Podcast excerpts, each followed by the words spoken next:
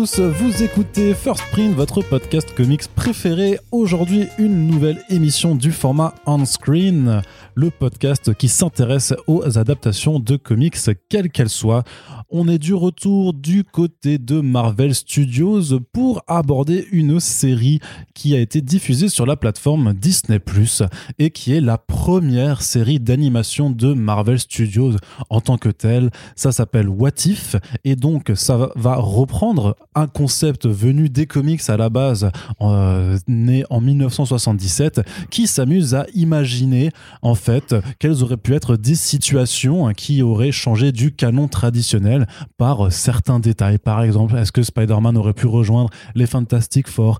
Par exemple, euh, est-ce que, Spider-Man aurait pu devenir le Punisher Exactement. Euh, par exemple aussi, est-ce que Thor aurait pu être élevé par les géants de glace? Voilà, donc tout un tas de situations qui ont été abordées au terme de plus d'une centaine de numéros sous 13 euh, volumes différents. Et donc, Marvel Studios a décidé d'appliquer ce concept à son univers cinématographique. Mais comme euh, ça demande beaucoup de moyens, on va euh, supposer que c'est pour ça que le format de l'animation avait été choisi on va voir ce qu'on a pensé de cette série avec deux invités aujourd'hui, puisque bien entendu, nous ne pouvions pas faire ça seulement avec l'ami Corentin, que je salue, il est ici présent. Bonjour. Bonjour Corentin. Et donc nous avons déjà le plaisir d'avoir une personne qui n'est pas encore venue dans First Print et donc dont c'est euh, le premier podcast parmi nous. Il s'agit de euh, Cyril. Bonjour. Bonjour. Cyril aka Noisy Bear qui euh, est rédacteur en chef du site The Mighty Blog. C'est ça. Aujourd'hui également euh, un retour, un invité qui était déjà venu nous parler de à la fois de son travail mais aussi qui a été venu pour parler du film Black Widow il y a quelques mois. On le surnomme dans le milieu euh, le French Red Guardian. Il s'agit de Aurélien Vives. Salut Aurélien. Eh bien, va te faire foutre. Et il s'agit également de la personne qui euh, historiquement a m'a insulté la en premier dans le podcast avant même Corentin.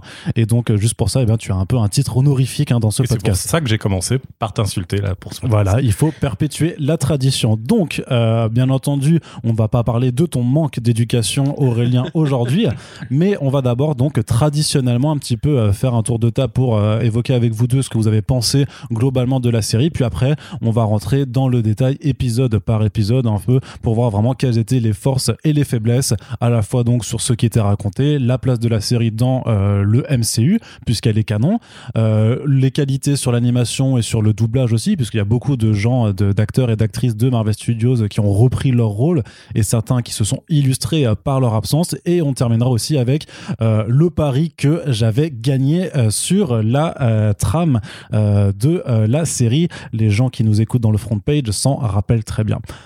N'est-ce pas, Corentin? Non, tu veux pas, tu veux pas. Euh, Corentin a encore le seum hein, d'avoir perdu euh, ce pari effectivement et de, et de, m'avoir payé un kebab euh, pour pour le coup. Moi, je les paye mes kebabs. Hein? Quand je perds les paris. C'est vrai. Tu vois? C'est vrai. Allez, on va commencer de toute façon par. on va on va commencer de toute façon tout de suite. Je me tourne vers toi, Cyril. Est-ce que tu peux me dire un petit peu juste quelles étaient tes attentes par rapport à What If et ton ressenti général de l'univers Marvel Studios avant de nous dire du coup ce que tu as pensé au global de cette proposition de série animée? Ouais, alors moi je suis plutôt assez fan du Marvel Cinematic Universe. Euh, c'est vraiment quelque chose une une proposition de de, divertissement qui me plaît. Euh, alors ça veut pas dire que je suis fan de tout de tout, mais euh, c'est vrai que en règle générale j'ai l'impression que c'est de voir des bons films de divertissement sur lesquels je vais passer une heure et demie, deux heures, deux heures trente de de bons moments. Et du coup, euh, What If, ça, comment dire, euh, j'attendais pas grand chose parce que je suis pas très fan déjà du concept de la BD, voilà. Euh, donc je me suis dit bon, euh, ça va être pareil que la BD. Il s'avère que je n'ai pas aimé la série télé comme je n'ai pas aimé la BD, donc déjà c'est plutôt pas mal. euh, mais ensuite, derrière, il y a plein de petits soucis qui font que moi, ça me, on, en reparlera après euh, quand on parlera d'animation et euh, de la qualité. Mais il y a plein de choses en fait qui m'ont déjà perturbé, peut-être parce que je m'emmerdais aussi pendant le, pendant la plupart des épisodes. Et c'est pas un rendez-vous que j'avais envie de de de de, de ne pas rater. Euh, Mhm. c'est vraiment un truc qui me je sais pas. En fait, je regardais ça parce que je m'étais engagé à le regarder et que je sais que tout le monde allait en parler. Je me suis dit bon, peut-être que l'épisode allait être bien, euh, de la semaine allait être bien, mais ouais, non, je suis je suis vraiment pas rentré dedans. D'accord. On sent que tu, ne- voilà, tu n'as pas été plus enjoué euh, que, que ça. hein. Non, c'est euh, non, c'est- voilà. Euh, Moi, en tant que fan de, de Marvel Universe, c'est euh, une série remplie de de fan service en fait, parce que c'est que, que ça. hein. Euh, C'est un peu dommage, mais je j'ai pas l'impression que ça me parlait en fait. C'est Hmm. pas ce que j'ai envie de voir. Moi, je préfère qu'on me raconte des histoires, qu'on me raconte de belles histoires, et que et pas juste euh, ouais des concepts de ah tiens si on mettait euh, alors c'est pas ça, mais euh, c'est presque euh, si Black Widow était blonde plutôt que rousse. Et euh, est-ce que ça m'aurait vraiment changé quelque chose dans ma perception idéale? Est-ce que c'est des questions que je me serais posées? Non, en fait, j'aime Hmm. bien subir un peu l'histoire. Et si l'histoire d'origine est bonne, j'ai pas envie de rentrer en fait dans l'histoire alternative. Du coup, les concepts de, de même ne me plaît pas. Hmm. Mais en plus, si, si vraiment la série était bien et que si derrière, en fait, il y aurait eu des trucs euh, engageants, j'aurais trouvé des qualités et j'aurais dit que c'est peut-être une série que, que j'aime pas. Et là, je pense que c'est plutôt. Plus ça va aller, euh, je pense que plus je vais être méchant, mais euh, que c'est une série un peu mauvaise euh, quand même sur beaucoup de points. D'accord, très bien. Et, et qu'est-ce que tu reproches juste au, au concept des comics à la base? Pourquoi ça te plaît pas, cette Pour ce côté alternatif, en fait, Ouais. euh, je- j'aime bien. Moi, ce que j'aime en fait dans chez Marvel, euh, dans les comics, euh, c'est le côté soap opéra. En fait, c'est vraiment une histoire, une grande histoire qui avance du temps et qui me, un univers qui est c'est Da- Dallas, c'est Dynasty, hein, euh, mais avec des super-héros, donc c'est plus cool. mais euh, on, mais voilà, j'aime ces histoires-là et du coup, en fait, le fait que ça soit, ça se passe dans des univers alternatifs, dans des possibilités qui n'existeront peut-être jamais dans dans les comics. On a- il y a plein d'exemples qui me donnent tort, puisque par exemple, il y avait justement sur Thor. Euh, euh, Jane Foster, ouais, Mhm. qui est devenu euh, qui est devenu Thor euh, dans dans les comics euh, Après bien, Aaron, après, Mhm. euh, bien longtemps après le, le comics What If euh, qui montrait ça. Alors je m'en rappelle plus quelle année, quel numéro, mais on et c'est pas le seul. Tu te parlais de Spider-Man s'il re- rejoignait des, des, des Fantastic Four, c'est arrivé. Donc c'est mais ça ces concepts-là me plaisent quand c'est inscrit dans l'univers principal, mais dès que c'est en fait quelque chose de l'univers un univers alternatif euh, sur un épisode one shot, ouais, ça- non, ça m'intéresse pas en fait. Voilà. Ok, très bien. Merci. Je me tourne maintenant vers Red Guardian euh, pour euh, donc te demander, toi aussi. Alors, on on sait que tu es quand même euh, un peu, on te surnomme aussi un peu le Marvel Zouz français, hein, complètement.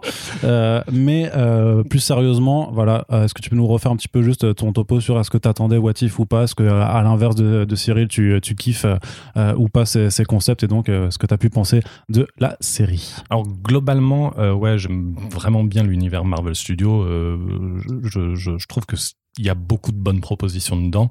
Euh, rien que cette année, j'ai adoré Eternals ou Shang-Chi, pour lesquels tu ne m'as pas invité du coup. Tout à fait. Euh, et euh, et sur What If en tant que comics, moi le problème que j'ai souvent avec les, les, les What If comics, c'est plus leur côté très court, c'est-à-dire que sur une, une trentaine de pages en fait, l'histoire alternative qui va être proposée va souvent avoir que deux possibilités, soit oh le changement proposé n'a que très peu d'impact sur la, la, la- la continuité et à la fin on se rend compte que les sont rattachés, ou oh mon dieu ce petit changement dans la continuité a un effet papillon et le monde est détruit.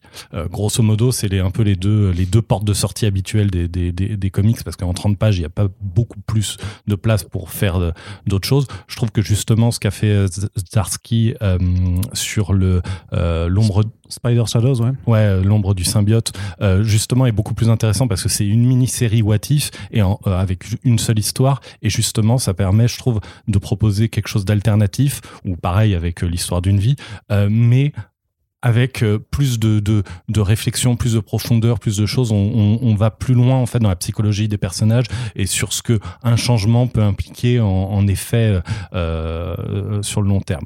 Euh, du coup, moi, j'avais pas une, une attente euh, à la fois débordante pour What If parce que bah, je me demandais un peu, euh, je voyais le côté court métrage, etc. Donc, je pensais qu'on allait un peu être dans le dans le délire du, du de, de, de- des, des comics de base de, de la série. Euh, après, c'est de l'animation. Je suis très, je suis très fan de, de ce moyen d'expression euh, cinématographique en général. Donc euh, voilà. Donc j'étais plutôt confiant. Et puis en fait, assez, fait, vite, ouais. assez vite, bah, j'ai été assez déçu. Quoi. Je, je trouve que contrairement à la plupart des œuvres de Marvel Studios, même celles qui sont ratées, la série ne sait jamais trop ce qu'elle raconte en fait. Les, les- les épisodes, la plupart du temps, enfin pas la plupart du temps, on va dire sur la moitié, mais c'est déjà énorme en fait, euh, le, sont bah, on a l'impression que c'est que c'est une improvisation euh, scénaristique. Ils ont pris un scénario, ils ont dit, hey, si on commençait comme ça, et ils ont écrit le scénario au fil, et ils se sont jamais dit, qu'est-ce qu'on est en train d'essayer de raconter, quel personnage on est en train d'essayer d'approfondir, qu'est-ce qu'on est en train d'essayer de dire sur ces personnages ou sur cet univers avec ça, et du coup, ça donne des épisodes qui souvent bah, tournent à vide. Ouais, c'est rigolo, il se passe des trucs. Bon, ok, pendant 20 minutes, euh, ça fait plus ou moins le job. On, c'est, on, a, on a du mal à se faire complètement chier, en fait. On va quand même, parce que en 20 minutes, euh, il y a, il y a, on découvre un univers, etc. Je, je vois les haussements de sourcils de Cyril à côté, mais euh, je trouve que globalement, euh, voilà, on, on se- même si on se fait un peu chier, ça passe vite quand même, on va dire, mais je, je, je Il a trouve- encore haussé les sourcils. mais je trouve que au bout du compte, c'est vraiment le- le- l'œuvre de Marvel Studios dans son ensemble où j'avais vraiment une impression d'un manque de, de direction donnée. Même des films que j'aime pas, je trouve que on voit ce qu'ils sont en train de raconter. Là, il y avait des épisodes, je terminais, j'étais là. What the point? Qu'est-ce que vous m'avez raconté? Qu'est- Qu'est-ce que j'ai appris sur les personnages là? Donc euh, voilà, globalement un avis assez assez mitigé. Et le pire là-dedans, c'est que je sais que je regarderai quand même la saison 2. Quoi. Ah voilà, ça c'est bien. J'aime bien cette, pointe un peu déceptive sur, sur la fin et tout. Mais tu sais que peut-être que c'est juste parce que tu, tu, tu n'as pas d'éducation et que tu m'insultes que euh, l'univers se venge en fait. C'est la balance karmique, euh, Aurélien, tu Je sais. crois, je crois que tu as raison. Bah oui. Donc euh, s'il faut être gentil, peut-être que What If saison 2 euh, ce, ce sera mieux pour toi. Corentin, je me tourne aussi vers toi. Toi qui est quand même aussi connu pour adorer Marvel Studios et grosso modo, tu défends Kevin Bah oui. Feige à longueur de journée dans tes articles, dans les podcasts et sur les réseaux sociaux, Et Chester. et, et Chester Selbuski aussi. Donc quelque part, tu, tu étais fan, tu, tu attendais beaucoup euh, What If? J'ai adoré, frère. Non, je te demande déjà si tu, si tu attendais. Non, euh, j'attendais pas du tout. Euh, le truc, c'est que moi, comme je passe en dernier, en général, j'ai pas besoin de répéter ce qui a déjà été dit. Je suis totalement d'accord avec ce qu'a dit Aurélien. Précisément, justement, sur. Euh, ce que tu as dit aussi, sur l'aspect très automatique, très gadget et très court, très, très cadenassé, en fait, du comics What If. Qui fait que moi, en fait, comme tous les. Quand j'ai découvert Marvel, j'étais en fin d'adolescence. euh, je me suis dit, bah, ça a l'air marrant. En plus, c'est l'occasion de- d'expérimenter un peu. Et c'est vrai qu'en fait, une fois que tu rentres dans la BD, précisément celle de 77, bah, tu vois que ça pisse pas très loin. quoi. Il n'y a, pas- il a pas de place pour développer une idée sur le long terme. Et effectivement, les, les deux cas de figure que tu présentais, genre est-ce que ça va être la fin du monde ou est-ce qu'en fait, à la fin, on s'aperçoit que tout était bien dès le départ et qu'il fallait juste annuler le paramètre qui avait été changé pour reconnecter une réalité plus normale et plus habituelle dans les comics. Voilà, en fait, moi, ça m'a très vite ennuyé. Et euh, alors, pour la série animée, en fait, j'étais impatient de voir ce que Marvel allait donner en, en animation. On en avait parlé à l'époque. Je Ouais. pensais vraiment fort et que je pensais encore que ça aurait été une meilleure idée de euh, varier les styles Ouais. d'épisode en épisode, comme justement un, un comics ou comme un univers parallèle, entre guillemets. Comme Star Wars Vision. Voilà, mais pas que. Enfin, il y a plein de voilà, Love, Death and Robots, euh, les Animatrix. Enfin, il y a Ouais. plein de trucs comme ça qui justement prennent des approches de- d'auteurs, d'artistes sur des univers Ouais, en vraiment s'autorisant le côté anthologique. Voilà, fait. c'est ça, c'est ce que j'allais dire, sur le principe d'anthologie. Voilà. Et en l'occurrence, ça n'a pas été le cas. Dès que les visuels sont arrivés, j'ai vu qu'en fait, on est dans de l'animation, puisque c'est des images qui bougent, c'est des images animées. Mais c'est pas de l'animation traditionnelle, au sens où on a, on a en fait, c'est des modèles 3D. Quoi, grosso modo, sur lesquels on plaque des textures qui font dessin. C'est euh, ah bah, c'est beaucoup trop fluide pour être justement du, du Bruce Timm. Enfin bref. Après, ça, c'est un autre débat. Moi, je préfère l'animation tradie, on va dire, qui est plus chère à faire, qui est plus chiante à faire.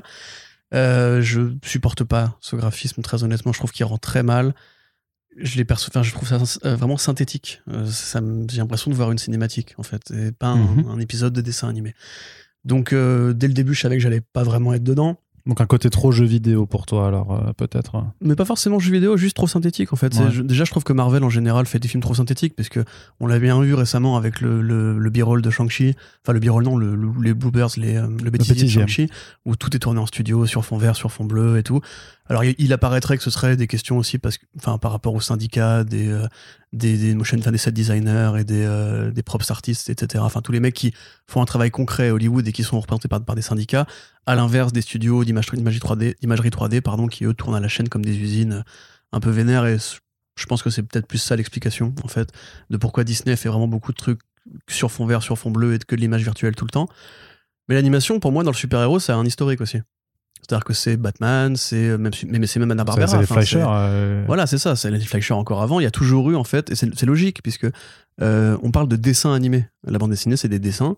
Et on, on a toujours pensé, entre guillemets, que c'était plus logique de faire bouger des personnages de bande dessinée en dessin animé qu'en cinéma, où se posent les questions de coût, de euh, crédibilité. Quand on est dans un film en, en image réelle, il faut toujours se dire, ouais, mais est-ce que les gens vont accepter tel design, tel personnage qui est effectivement un peu plus, un peu plus voilà, bizarre ou quoi Prenez les, les, les, les, de Kirby. Tu vois, les Deviants de Kirby, euh, ça n'a rien à voir avec les Deviants du film éternel.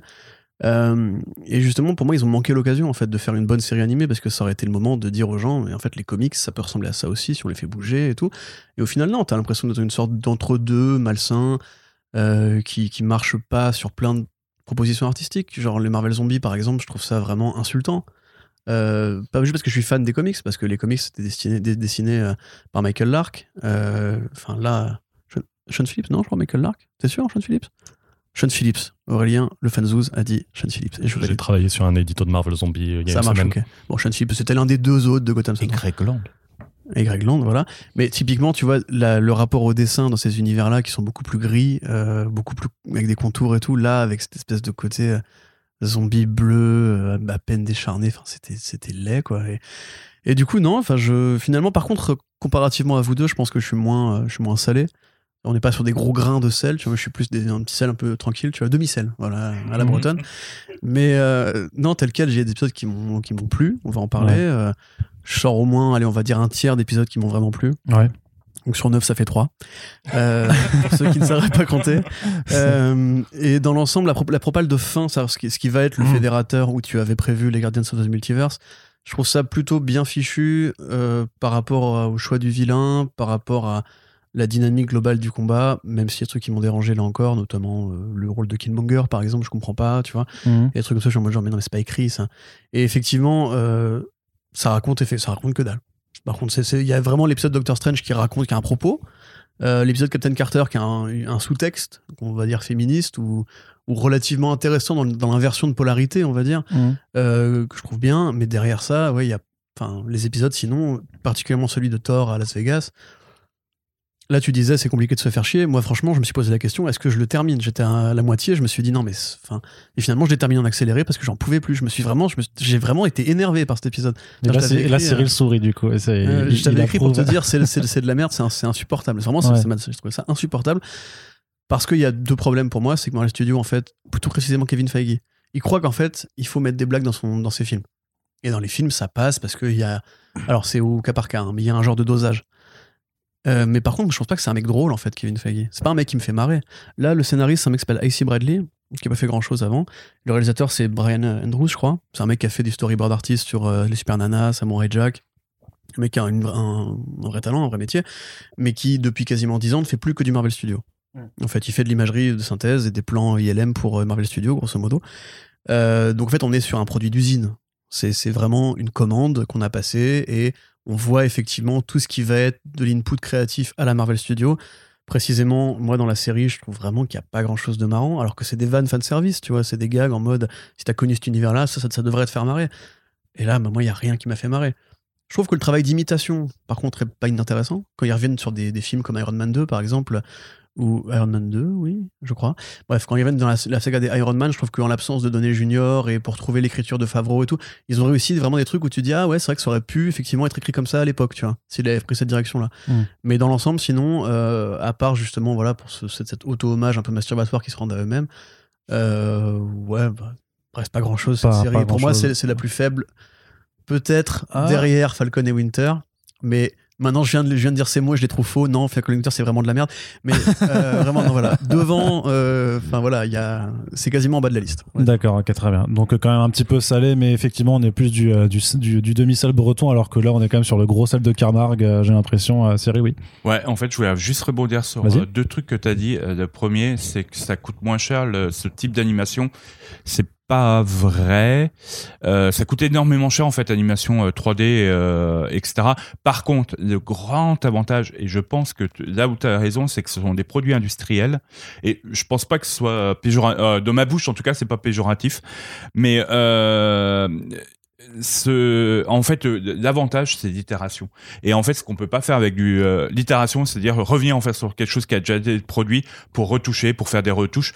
Euh, les deux derniers Avengers, hein, c'est que du travail itératif. Hein, tout a été tourné un peu dans tous les sens et, tout a été retravaillé, remanié avec beaucoup de euh, retournage et enfin de reshoot, euh, et, etc. Et en fait, on est vraiment sur des produits industriels où finalement euh, et, de divertissement où en fait on se dit euh, on a des panels de public qui vont regarder des shows, il faut être capable de pouvoir modifier au cas où euh, on connaît un, quelque chose en sensible ou que le, public ne réagisse pas à telle blague ou telle blague ou ou même au tel sentiment de de- d'émotion. Ou par exemple à ce moment-là je pense qu'on rajoute des violons si les gens pleurent pas sur une scène d'émotion tu vois.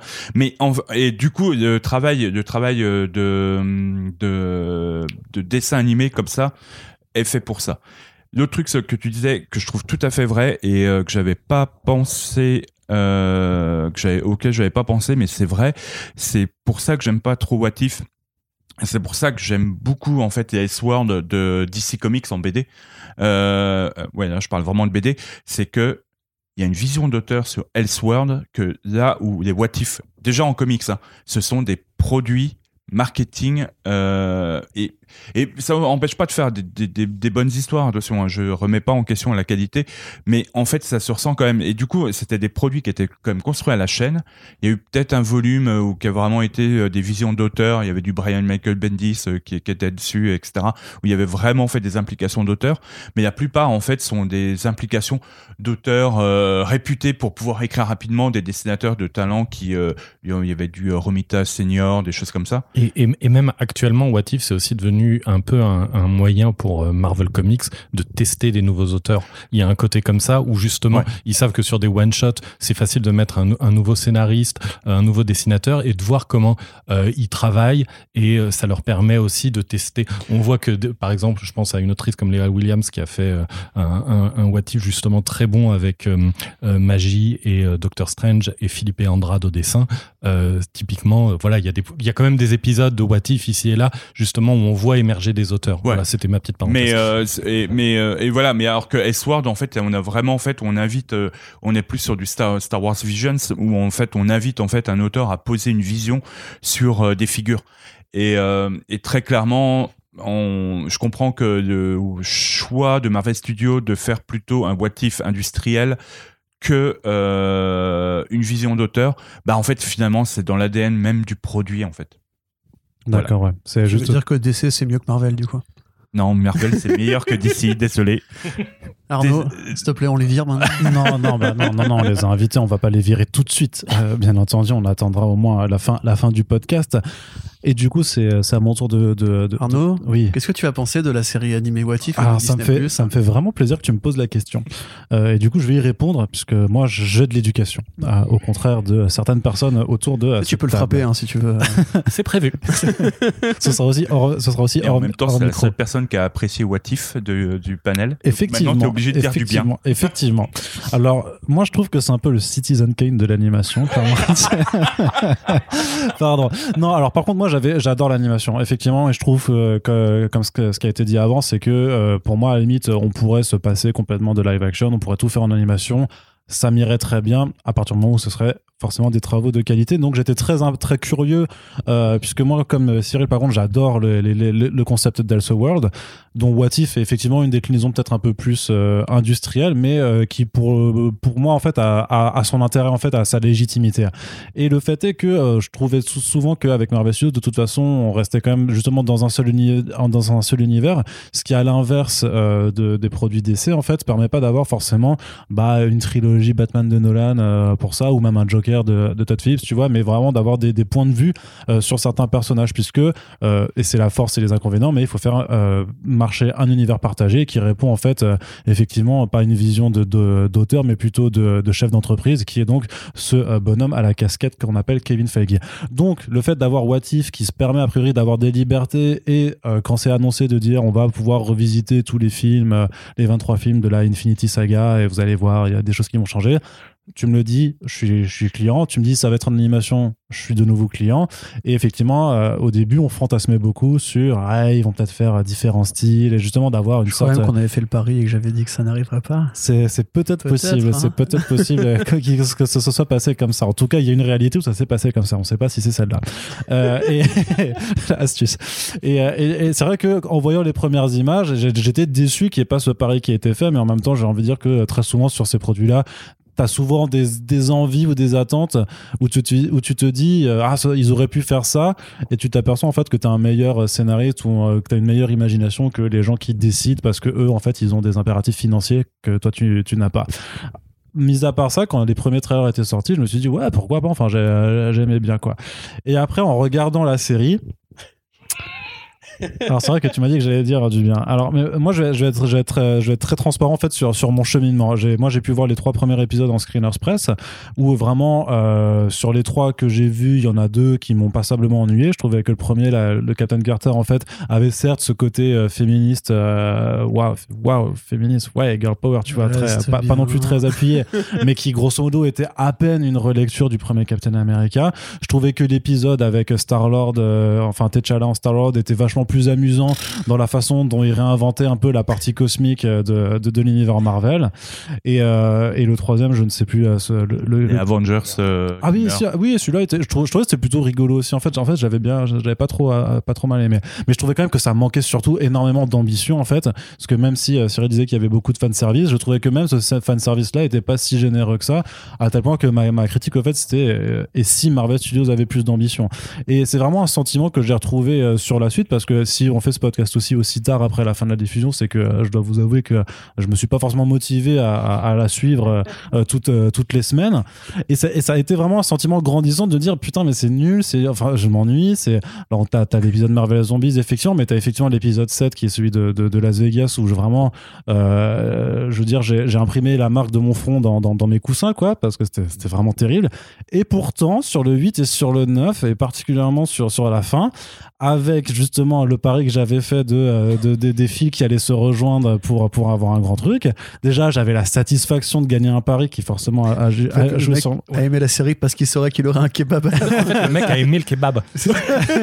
C'est ça, non, c'était un kebab cosmique, donc forcément, il était, il était plutôt sympathique. Non, mais par contre, vraiment, il y a eu un vrai délire après euh, sur les deux derniers épisodes où on est vraiment, par contre, là, en plein dans ce que je kiffe, c'est-à-dire les délires cosmiques, les, les, les, les cassures de réalité, littéralement. Moi, ça me, ça me rappelle euh, Infinite Crisis et Superboy qui tape les points de la réalité, enfin, qui casse les murs de la réalité avec ses points. Donc, il y avait vraiment Ouais, plein de. C'était bien ça. Hein? C'était bien ça. Oui, non, mais justement. Non, mais euh, je veux dire, dans Infinite Crisis, parce que là, c'est quand même assez. euh, Ah, je sais pas, moi j'ai, moi j'ai vraiment kiffé le fait vraiment que t'as, que du coup, que, que ce personnage aille trouver euh, Watu euh, et, et pète les murs de la réalité euh, pour- Enfin voilà, pour moi là, c'était aussi ce que permettait de faire l'animation aussi parce que c'est vraiment des délires que euh, tu ne peux pas faire autrement. Il y avait quand même quelques plans dans certains de ces épisodes que j'ai trouvé super beaux aussi même si euh, de façon générale j'étais pas euh, saucé de, de, de la direction artistique. Je suis d'accord sur les visages notamment qu'elle pose un gros problème. Après sur les effets plus pyrotechniques magie cosmique et tout ça je trouve que quand même c'est plutôt assez euh, assez fandard il y a quand même des moyens de, de passer un bon moment et donc, en vrai, mon, mon sentiment au global s'est retrouvé euh, tiré vers le haut parce que j'étais vachement plus content, en fait, effectivement, des, de- des deux derniers épisodes que sur, euh, que sur le reste, mais ça fait quand même deux épisodes sur neuf, donc enfin, techniquement, le ratio, euh, je veux dire, quand tu as deux exercices de juste sur, sur neuf à une copie de maths, a priori, tu plus, t'as plus 6 sur 20 que, que 15. Quoi. Donc, ça dépend du barème. c'est vrai aussi, puisqu'on a Et, euh, effectivement un ancien prof de maths Oui, vrai, oui, avec on a nous. deux hein. scientifiques avec nous aujourd'hui. Mais euh, Oui, juste, oui, en fait, oui. t'as juste aimé la fin, quoi. J'ai vraiment beaucoup aimé la fin. Mais du coup, t'as oublié un peu tout le reste, non? Non, j'ai pas oublié le truc, mais j'ai. Épisode je- 6, c'est quoi? L'épisode 6, c'est euh, bah, c'était c'est euh, Killmonger qui euh, qui, Ah, putain, il est qui fort, sauve hein. Iron Man. Épisode 8 L'épisode 8, bah, c'est c'est Ultron qui a gagné. Épisode 3 L'épisode 3, on vient de le dire, c'est c'est si les Avengers ne s'étaient pas formés. Ok. C'est pas mal, c'est bien. Voilà, donc euh, si on parlait des épisodes, justement. justement, on va pouvoir faire maintenant un allez. petit peu le tour, mais d'abord juste un, un- un- un point de vue, parce que toi tu disais que tu avais quand même pas mal de reproches à faire sur l'animation aussi, alors Euh, ouais, ce- alors pas sur l'animation techniquement parce que je trouvais que justement les personnages qui bougent étaient plutôt assez bien foutus. Enfin, c'est bien C'est quand même dans Il y avait du rythme Ouais, et, c'est ça. euh, ouais. et, euh, voilà, on, on sent euh, euh, qu'on a un réalisateur qui maîtrise en fait l'animation et qui euh, qui s'amuse quand même un peu. Euh, beaucoup plus que les scénaristes, je pense. Et, euh, et, et donc ça, c'est vraiment plaisant. Par contre, en fait, moi, le truc qui m'a qui m'a choqué en fait d'épisode en épisode, c'est que les personnages n'avaient pas le même visage. Et c'est encore plus vrai sur les. Alors déjà sur Black Widow qui apparaît dans quasiment tous les films, elle change, enfin dans tous les épisodes, elle change de visage à chaque fois. Captain pas- Carter, du coup, alors?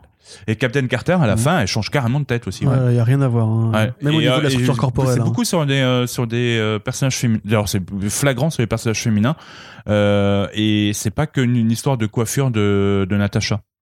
Mais ce qui est Ah, curieux, c'est- c'est que dans Captain Carter, justement, euh, bah, il la transforme physique. Déjà, ce qui est bien, tu vois, par exemple, pour le coup, ils auraient pu juste la laisser comme elle est. euh, Voilà, mais ils ont dit non, quand tu, fais des- quand tu deviens super soldat, tu, tu prends en masse, tu prends en taille et tout. Et quand tu la revois après dans l'épisode euh, Winter Soldier, entre guillemets, enfin, dans la séquence qui fait Winter Soldier, bah, on dirait que c'est un humain normalement constitué, quoi. Enfin, morphologiquement, elle a pas l'air d'être aussi bulky, aussi imposante. Moi, je sais pas, ça m'a vraiment fait une sorte d'impression bizarre, quoi. Après, c'est peut-être pareil pour Captain America entre le film premier et le, le deuxième film, je sais pas, mais. Oui. oui, je sais pas si quelqu'un veut réagir, dites-moi. Une hein. impression, une impression bizarre. Non, parce que franchement, justement, en plus, euh, je vais avouer, hein, plus ça avançait dans la série, plus je regardais ça quand même d'un œil un peu distrait. Donc euh, moi, ça m'a pas marqué ces trucs-là. D'accord, donc Ouais. euh, pas, pas, pas choqué par la Ouais, c'est vraiment Natasha, euh, enfin Black Widow qui euh, changeait, alors, changeait de voix ensuite aussi régulièrement, et euh, mais qui changeait de. euh, alors ça c'est drôle parce qu'en fait en VF c'est toujours la même actrice qui double, alors que t'as deux actrices différentes qui doublent Black Widow dans la série, je crois. D'accord. Et, euh, et, et je, je, je crois avoir vu des noms différents. Ça se trouve, je me trompe, mais euh, c'était toujours. Par contre, c'était toujours la même voix en VF. Et euh, et, tu- et, et en fait, elle, elle change vraiment radicalement de visage, de nez. Alors. Je sais que ça peut arriver qu'une actrice change de nez entre deux films, mais euh, Mais Sarah un personnage, Gellar, par ouais, exemple. mais un personnage dessiné, c'est plus rare. Ouais, c'est ça.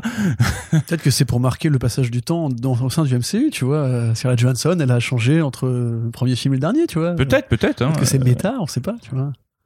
Arnaud qui cherche du coup la doubleuse de Oui, Black mais Widow. parce qu'il y a marqué Lake Bell euh, pour, euh, pour Black Widow, mais seulement sur trois épisodes, donc il me semble qu'elle est présente sur plus que trois, Ouais, épisodes. non qu'elle est donc, euh, presque présente dans tous, Mm. sauf à Las Vegas.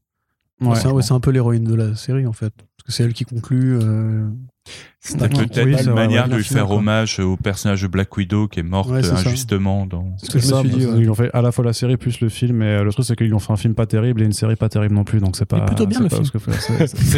on a fait un podcast dessus quand même. Comment il place plutôt bien le film. Ouais, comme ça, mais, mais, mais discrètement, tu vois. Je te refais de la pub pour un précédent podcast. Ça veut dire merci, merci beaucoup Écoutez-le, euh, il était bien. Aurélien. Et justement par rapport à ce casting vocal, c'était quand même aussi euh, quelque part un petit peu euh, à la fois fan service, mais aussi euh, le gage d'un certain prestige. C'était et, et en même temps d'un- d'un d'un petit délire méta de dire quand même on va faire revenir la quasi-totalité des actrices et des acteurs qui ont incarné ces personnages en live action et qui vont reprendre leur rôle euh, dans l'animation.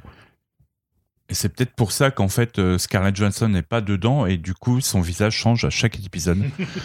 non mais en fait je pense qu'il y a vraiment aussi une histoire contractuelle euh, du fait que euh, on, on a un acteur ou une actrice, euh, quasiment que des acteurs quoi, euh, qui vient, euh, il faut qu'il ressemble en fait à l'acteur qui est doublé. Oui, mais c'est sûr. que ça. c'est euh, il y a sûr. voilà mais euh, et là pour le coup euh, bah, Scarlett Johansson n'est pas dedans et du coup bah c'est wouh ça folie Après, tu dis c'est prestige, mais je trouve ça aussi quelque part un peu frustrant parce que déjà, je trouve qu'ils jouent pas tous comme ils jouent. euh, Ouais. bah, c'est normal, c'est des univers parallèles, etc. Je j'ai pas trop reconnu Chadwick Boseman. Enfin, si, justement, je l'ai trop reconnu en fait, mais je l'ai reconnu pas comme un, un comédien de doublage. Je l'ai reconnu comme un mec de cinéma qui lisait son texte en fait. Et je trouve que vraiment son Star Lord manque vraiment d'énergie, précisément dans les derniers épisodes où vraiment il est pas du tout au diapason de ce qui se fait autour de lui.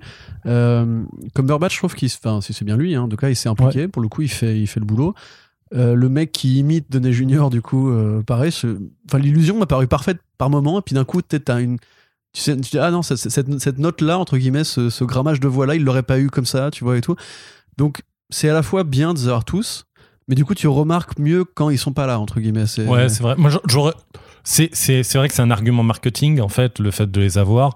Euh, après, est-ce que j'aurais pas, au bout du compte, préféré que ce soit vraiment un casting vocal différent et que comme ça, justement, ça me perturbe pas euh, quand, euh, quand justement il y, a des, il y a des dissonances, que ce soit sur des personnages majeurs ou mineurs? Je pense que j'aurais préféré en, tant que tel. Après, euh, faut, voir aussi que euh, une série d'animation, ça parle moins quand même au grand public qu'une série euh, live. Euh, du coup, il fallait trouver aussi cet argument pour les faire venir, je pense. Donc voilà, c'est. Et puis du coup, t'as des renvois qui sont qui pour le coup marchent mieux, genre quand Josh Brolin reprend son rôle de Thanos dans l'épisode Star-Lord, qui est un des rares trucs qui marche dans cet épisode, c'est justement le Thanos qui, qui a renoncé, qui est devenu un mec à la cool, vraiment, qui est dans le camp du bien, etc. Et qui est quand même joué par Josh Brolin, qui en fait Mm. le joue comme il jouerait le vrai Thanos, c'est-à-dire avec ses voix super graves, mais qui s'amuse un petit peu de son rôle. Du coup, là, on profite un petit peu d'avoir le même mec. Euh, c'est bien euh, Michael Douglas qui, qui fait Hank Pym. Là, pour le coup, au niveau de la voix, je l'ai vraiment pas reconnu. Enfin, je me dis, on dirait un mec qui imite Michael Douglas. Et ça fait, ça fait une sorte d'uncanny valley, en fait, que t'entends leur voix, mais t'as pas, lui, ouais, c'est bien voilà. lui. ouais. mais t'as pas les vrais visages qui vont avec. Et en plus, comme ils doublent dans des studios, et il faut être dirigé quand tu joues. Donc, il faut que t'aies un mec qui justement apprenne à des gens qui font pas du doublage comment est-ce qu'il faut jouer avec la voix, etc. Et t'en as plein pour qui je trouve ça, ça chie Ouais, un peu. puis t'as des voix que t'arrives à reconnaître plus facilement que d'autres. Justement, celle de Chadwick, elle est très facilement reconnaissable. Cumberbatch, Ouais, pareil. les- Ouais, Kat Dennings aussi, tu la reconnais Ouais, immédiatement. Pour le euh. coup, là, c'était quand même Et bizarre tu vois, moi j'ai pas reconnu Nathalie Portman par contre pour Jane Foster. Bah, je savais même pas que c'était elle, tu bah, vois. si, si, si, elle est listée, elle est listée. Et Cumberbatch aussi, il a quand même euh, fait, euh, enfin, il a déjà fait du doublage et du coup, euh, ça se, Ouais. ça se sent en fait dans son acting. Ouais. Notamment C'est des pour ça que dragons. ça passe mieux. Ouais. Même, même Kat Dennings, elle a fait des, des audiobooks et tout. euh, dans bah, du coup, c'est vrai, on sent Ouais. ceux qui ont peut-être plus habitude que les, que les autres. Voilà. D'accord, mais dans l'ensemble, donc quand même satisfaisant ou pas alors? Sur cet aspect-là particulièrement? Ça, do- ça donne des trucs positifs à certains moments et à d'autres, non. Euh, C'est, non, mais c'est La vrai. réponse de merde. Non, mais c'est, Alors oui, mais c'est la, mais je pense que c'est la vraie. C'est-à-dire que Monsieur, c'est pas ce que les Français veulent entendre. hein. Eh bien, ça eh finit, bien. ça finit la langue de bois. Mais en même temps, c'est la chose peut-être la meilleure de la série en fait. Donc euh, voilà, cette qualité euh, de produit avec euh, des voix, même quand elles sont mauvaises. Euh, Et, et encore une fois, question. euh, Il est fier de lui en plus. Arnaud, du coup, question Oui. euh, référence, c'est bien le mec qui joue Ultron normalement. Comment il s'appelle euh, Non, c'est pas lui. C'est pas lui, voilà. Ouais. Ça, pour le coup, c'est vraiment dommage parce que, Ouais. euh, en plus, c'était déjà un rôle de doublage. c'est. Ross Marquand qui fait. euh, Ouais, bah, c'est celui qui doublait d'ailleurs euh, Red Skull dans les deux derniers films d'Avengers euh, Mhm. euh, et à la place de, de, euh, je retrouve plus son nom Hugo Matrix, Weaving. Weaving, voilà et du coup là ouais il a remplacé aussi un celui qui doublait Ultron a encore un mec qui a une gueule rouge. voilà et part. qui était celui aussi qui jouait dans The Office entre autres et donc je ne retrouve Dans plus plein Ah, Triste. Wilson. non non non, le mec non. qui joue, en fait, tu, tu vois, le, le- le vieux mec qui, qui, à la fin récupère The Office, qui récupère la gestion. C'est celui qui qui parle joue comme dans. ça. c'est- Non, c'est pas Blacklist, c'est. euh, Si, Si, The Blacklist, ouais, Ouais, c'est ça. ouais. Euh, merde, Ouais. bah, bref, c'est lui qui joue dans Ultron. Stargate, le premier Ouais. film. tu m'as demandé de, de couper le, le, le, le- mon mon, mon téléphone ouais, non, donc je peux pas Je chercher vais donc, regarder, mais on aurait dû vous mettre le wifi, les gars, je vous avais dit. C'est euh, l'acteur qui joue le scientifique, enfin scientifique, l'archéologue dans Stargate, le premier film. Je pense que c'est le- le passage le plus intéressant. Spader. Voilà. Voilà. Sans regarder en plus, attends, vraiment. Ah, Spider, oui, oui, oui, d'accord. Celui qui fait, d'accord, oui, je, je J'étais en vois. train de taper of Ultron et ça m'est revenu toute seule. Très bien. Mais du coup, lui, voilà, qui a une voix exceptionnelle, ça aurait été bien de le retrouver. Mm. Et là, je trouve qu'on. Parce que moi, c'est un mec, j'a- j'adore l'écouter parler. Franchement, j'aime of Ultron pour les scènes de Ultron qui est doublé par James Spader, parce que je trouve qu'il met un, un cachet, un charisme. C'est le grand vilain qui nous manquait finalement. Mm. Et que là, pour le coup. Oui, Robert tu- California voilà, dans The tu- Office. tu- ouais. Exactement, Robert Mm. California. Tu, reconnais pas vraiment son, son, train- son timbre pardon. Et, le, le, le marquant, c'est ça. Il fait, il fait un, il fait un taf honorable. hein. Il n'y a pas de souci là-dessus. Ouais. Mais c'est vrai que quand il y a une voix marquante, Mm. sans me, Rose je me- marquante. Alors en plus, Voix pas marquante. fait exprès. Pas fait exprès. Je veux dire que Ross Marquand ne ferait pas un doublage marquant, c'est oh ça? là là là Oh là là, là là. humour. Euh, et du coup, euh, c'est c'est- ouais, c'est dommage de, de la perdre. Et c'est justement, bah, c'est ce que tu pointais du doigt en disant que euh, quand on connaît les voix, quand on les a toutes, sauf certaines, bah, on remarque celles qui manquent. Quoi. Ok, très bien. Ok, bah du coup, on va pouvoir entamer euh, la partie euh, spoiler avec vraiment le, débrief un petit peu euh, de d'épisode par épisode, vraiment de est-ce que c'était bien, est-ce que c'était pas bien, qu'est-ce que ça apportait, est-ce que ça racontait quelque chose? À commencer donc le premier, What if Captain Carter were the first Avenger? Donc, imagine voilà donc si si l'agent Carter de Peggy Carter devenait bah euh, Captain Carter du coup pas la Captain Britain mais la Captain Carter qui pour moi donc du coup je, je, je lance parce que je l'avais dit avant était vraiment qu'une ressucée très faible du déroulement du premier film, avec au final assez peu de différence et qui prend vraiment juste, enfin qui fait juste du, euh, du gender swiping en fait, grosso modo, tu vois, c'est juste de dire bon bah le capitaine ce sera ce sera une meuf cette fois-ci, et euh, mais on conserve quand même euh, la, la romance avec avec Steve Rogers, donc c'est quand même toujours le même méchant, il y a peut-être un élément avec des tentacules en plus, mais euh, pour moi ça Ouais, allait vraiment, pour moi bien les tentacules. enfin, Ouais, non, mais sérieusement, quoi, on, a, on a des nazis qui, qui, qui, qui, qui invoquent Cthulhu. Moi, Bah oui. rien Ouais, que ça, moi- moi, je suis, moi, ça voilà, va. rien que ça, moi, je suis vendu. Ouais, mais moi j'ai lu Mignola, Hellboy, tu vois. Dans ce cas, moi j'ai lu, j'ai lu Hellboy, tu vois. Donc euh, si c'est un hommage justement. Oui, et puis même, pour moi, c'est manière- pas un hommage, c'est fait, c'est fait non, mais attends, du coup, euh, Cy- Cyril. Ouais, bah, on- alors déjà, il y a, il y a juste un truc, c'est qu'il y a du gender swapping, mais tu vois qu'en fait, on a un- une sorte de différence quand même. C'est que Steve Rogers a le droit à avoir une armure et il va quand même au combat avec son armure. Et euh, alors que euh, dans le film, euh, Carter, Carter fait pas grand-chose, ne ouais. fait pas grand chose. Elle est juste une femme. Voilà. Mais c'est c'est déjà bien. Non, mais C'est ouais. pas Moi- facile. Moi, moi, moi, je l'ai bien aimé l'épisode, alors pas que pour le côté les nazis qui font de la magie, euh, mais aussi pour le côté euh, euh, les, les visuels. Justement, je trouve que les, les scènes de combat de, de Captain Carter, elles sont vraiment cool. Euh, Il y a vraiment un côté, ça marche bien avec le bouclier, euh, le- le- avec le, le, le- le- le drapeau britannique. Elle il utilise une épée. Enfin, on est sur des, sur- on est sur un truc où j'étais là. Ouais, donc c'est t'as, cool. ni vu Hellboy ni euh, Wonder Woman, quoi. Mais bien Donc, sûr que je on connais tout ça et j'ai joué à Wolfenstein où on tue aussi des nazis qui font de la magie pour invoquer des démons. Bah voilà. C'est pas grave, mais j'aime bien cette ambiance. Oui. Et si c'est pas un épisode génial, j'ai bien aimé aussi ce qu'il dit en fait. euh, au bout du compte, alors parce que dans les deux possibilités du soit ça reste pareil, soit c'est la fin du monde, là on est dans le côté ça reste pareil, mais je trouve ça cool l'idée que en fait si c'est une héroïne qui a la, le- le- la même bonté d'âme que Steve Rogers qui reprend le, le sérum du super soldat, bah ça n'aurait rien changé en fait. Et je trouve que c'est au bout du compte une, une finalité assez positive. Bam. Ça n'aura rien changé, sauf qu'il y a des tentacules, donc c'est plus cool si c'était une femme. Voilà. On est, on, est, on est quand même assez d'accord. Mais en plus, Arnaud, évidemment qu'on a vu Hellboy. C'est le but, puisque ça cite justement ces référents-là. Ce que n'avait pas fait le premier film. Et donc là, ça amène un petit côté, comme tu l'as dit tout à l'heure, ce que tu peux faire avec l'animation, mais ce qui au cinéma aurait demandé plus de budget et tout. Donc ils se font plus plaisir en invoquant ces référents raspoutiniens, etc. Et par rapport au côté, bon, déjà, effectivement, il faut que Steve Rogers ait son armure, puisque on voit le côté inverse qu'on n'a pas vu de tout le MCU, c'est-à-dire le côté, enfin, à part dans Agent Carter, le côté comment est-ce que Peggy Carter elle voit leur, romance à eux en fait puisqu'on a toujours eu le point de vue de Steve Rogers euh, dont on sait qu'il était très amoureux d'elle et qu'il a ce souvenir l'a, l'a duré toute sa vie etc là on a le côté inverse qui après en plus un payoff plus tard dans le film puisque quelque part on voit qu'elle a pas du tout le temps de faire le deuil hein. pour elle c'est instantané. C'est genre elle disparaît il est mort de vieillesse et puis c'est, tout pardon. Et en même temps, du coup, le côté Hydra Stomper, euh, qu'on peut voilà euh, trouver effectivement un peu euh, anachronique, c'est aussi un hommage, bon déjà, on pourrait dire au géant de fer, mais qui lui-même est un hommage au Superman des Fleischer, avec le fameux épisode du monstre de métal, où tu avais justement cette espèce d'imagerie, des robots qui volent dans le ciel. euh, tu veux faire une blague sur le monstre de Du métal tout, du Arnaud tout, du tout. Non, Oui, puis, sourire puis pareil, ouais. il y a le côté steampunk là-dedans qui est assez cool. C'est, euh, on est sur du euh, euh, les Dieselpunk même en fait, tu vois, c'est Ouais, du Wolfenstein voilà, dans le ouais, texte. C'est tout comment on imagine une sorte de techno futuriste avec euh, la techno du moteur à explosion, l'imagerie des zeppelins et tout. La scène de combat aérienne avec la musique jazzy, etc. Enfin, ça marche super bien, quoi. Enfin, Et d'ailleurs, justement, sur le point de vue euh, direction artistique, et euh, en termes d'an- tu parlais des scènes de combat, on parle de ça, je pense que c'est l'épisode qui rocks tout, et que- c'est le premier. Alors voilà. Mhm. Mais euh, c'est vraiment, en fait, celui qu'on dit, bon, ok, l'histoire est peut-être pas terrible, terrible, mais bon, si on nous balance des trucs aussi beaux conceptuellement ou aussi bien animés, ça, on va passer un bon moment.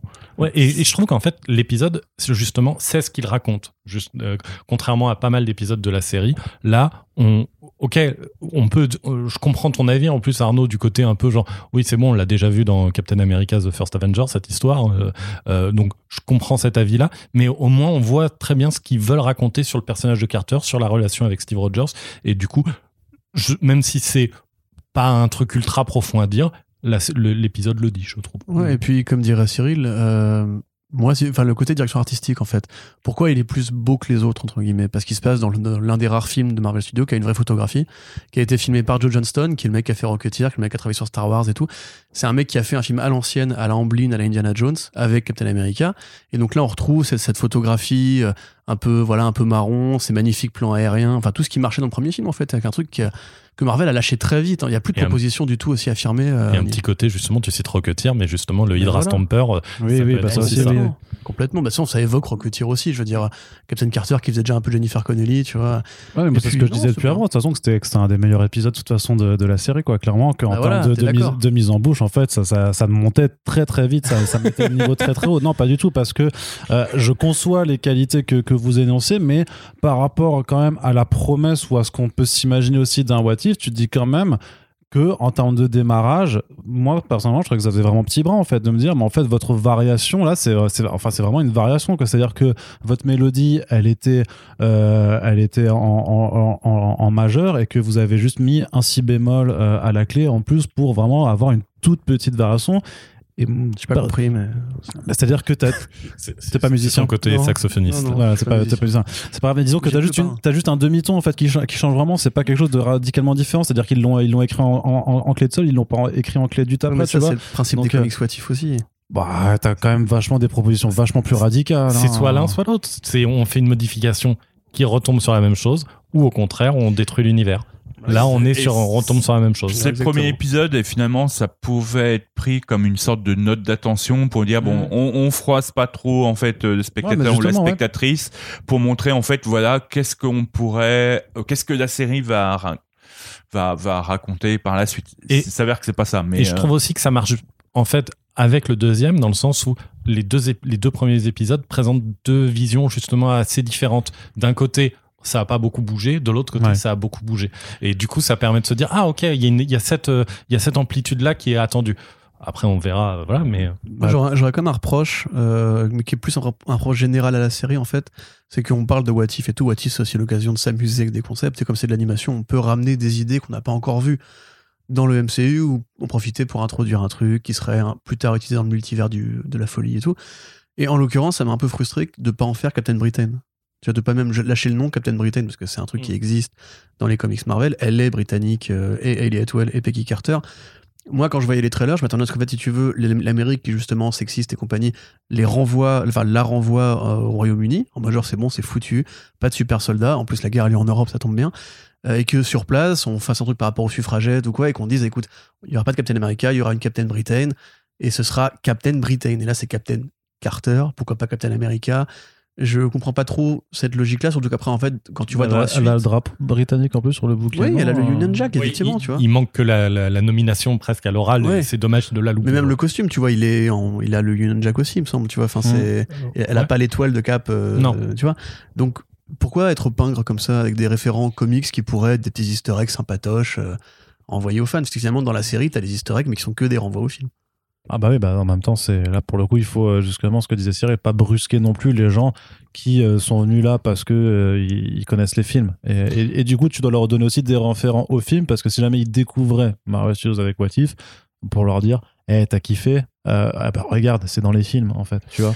Et euh, il y a un autre truc, et là ça devient euh, fan hardcore de Marvel, mais euh, Captain Britain, il y a quand même aussi, et dans une série qui se passe dans un multivers, euh, ça Oui, pourrait être un- aussi fait. un indice un peu mauvais, parce que Captain Bri- Britain dans l'univers Marvel, c'est comme le, le gardien du multivers en fait.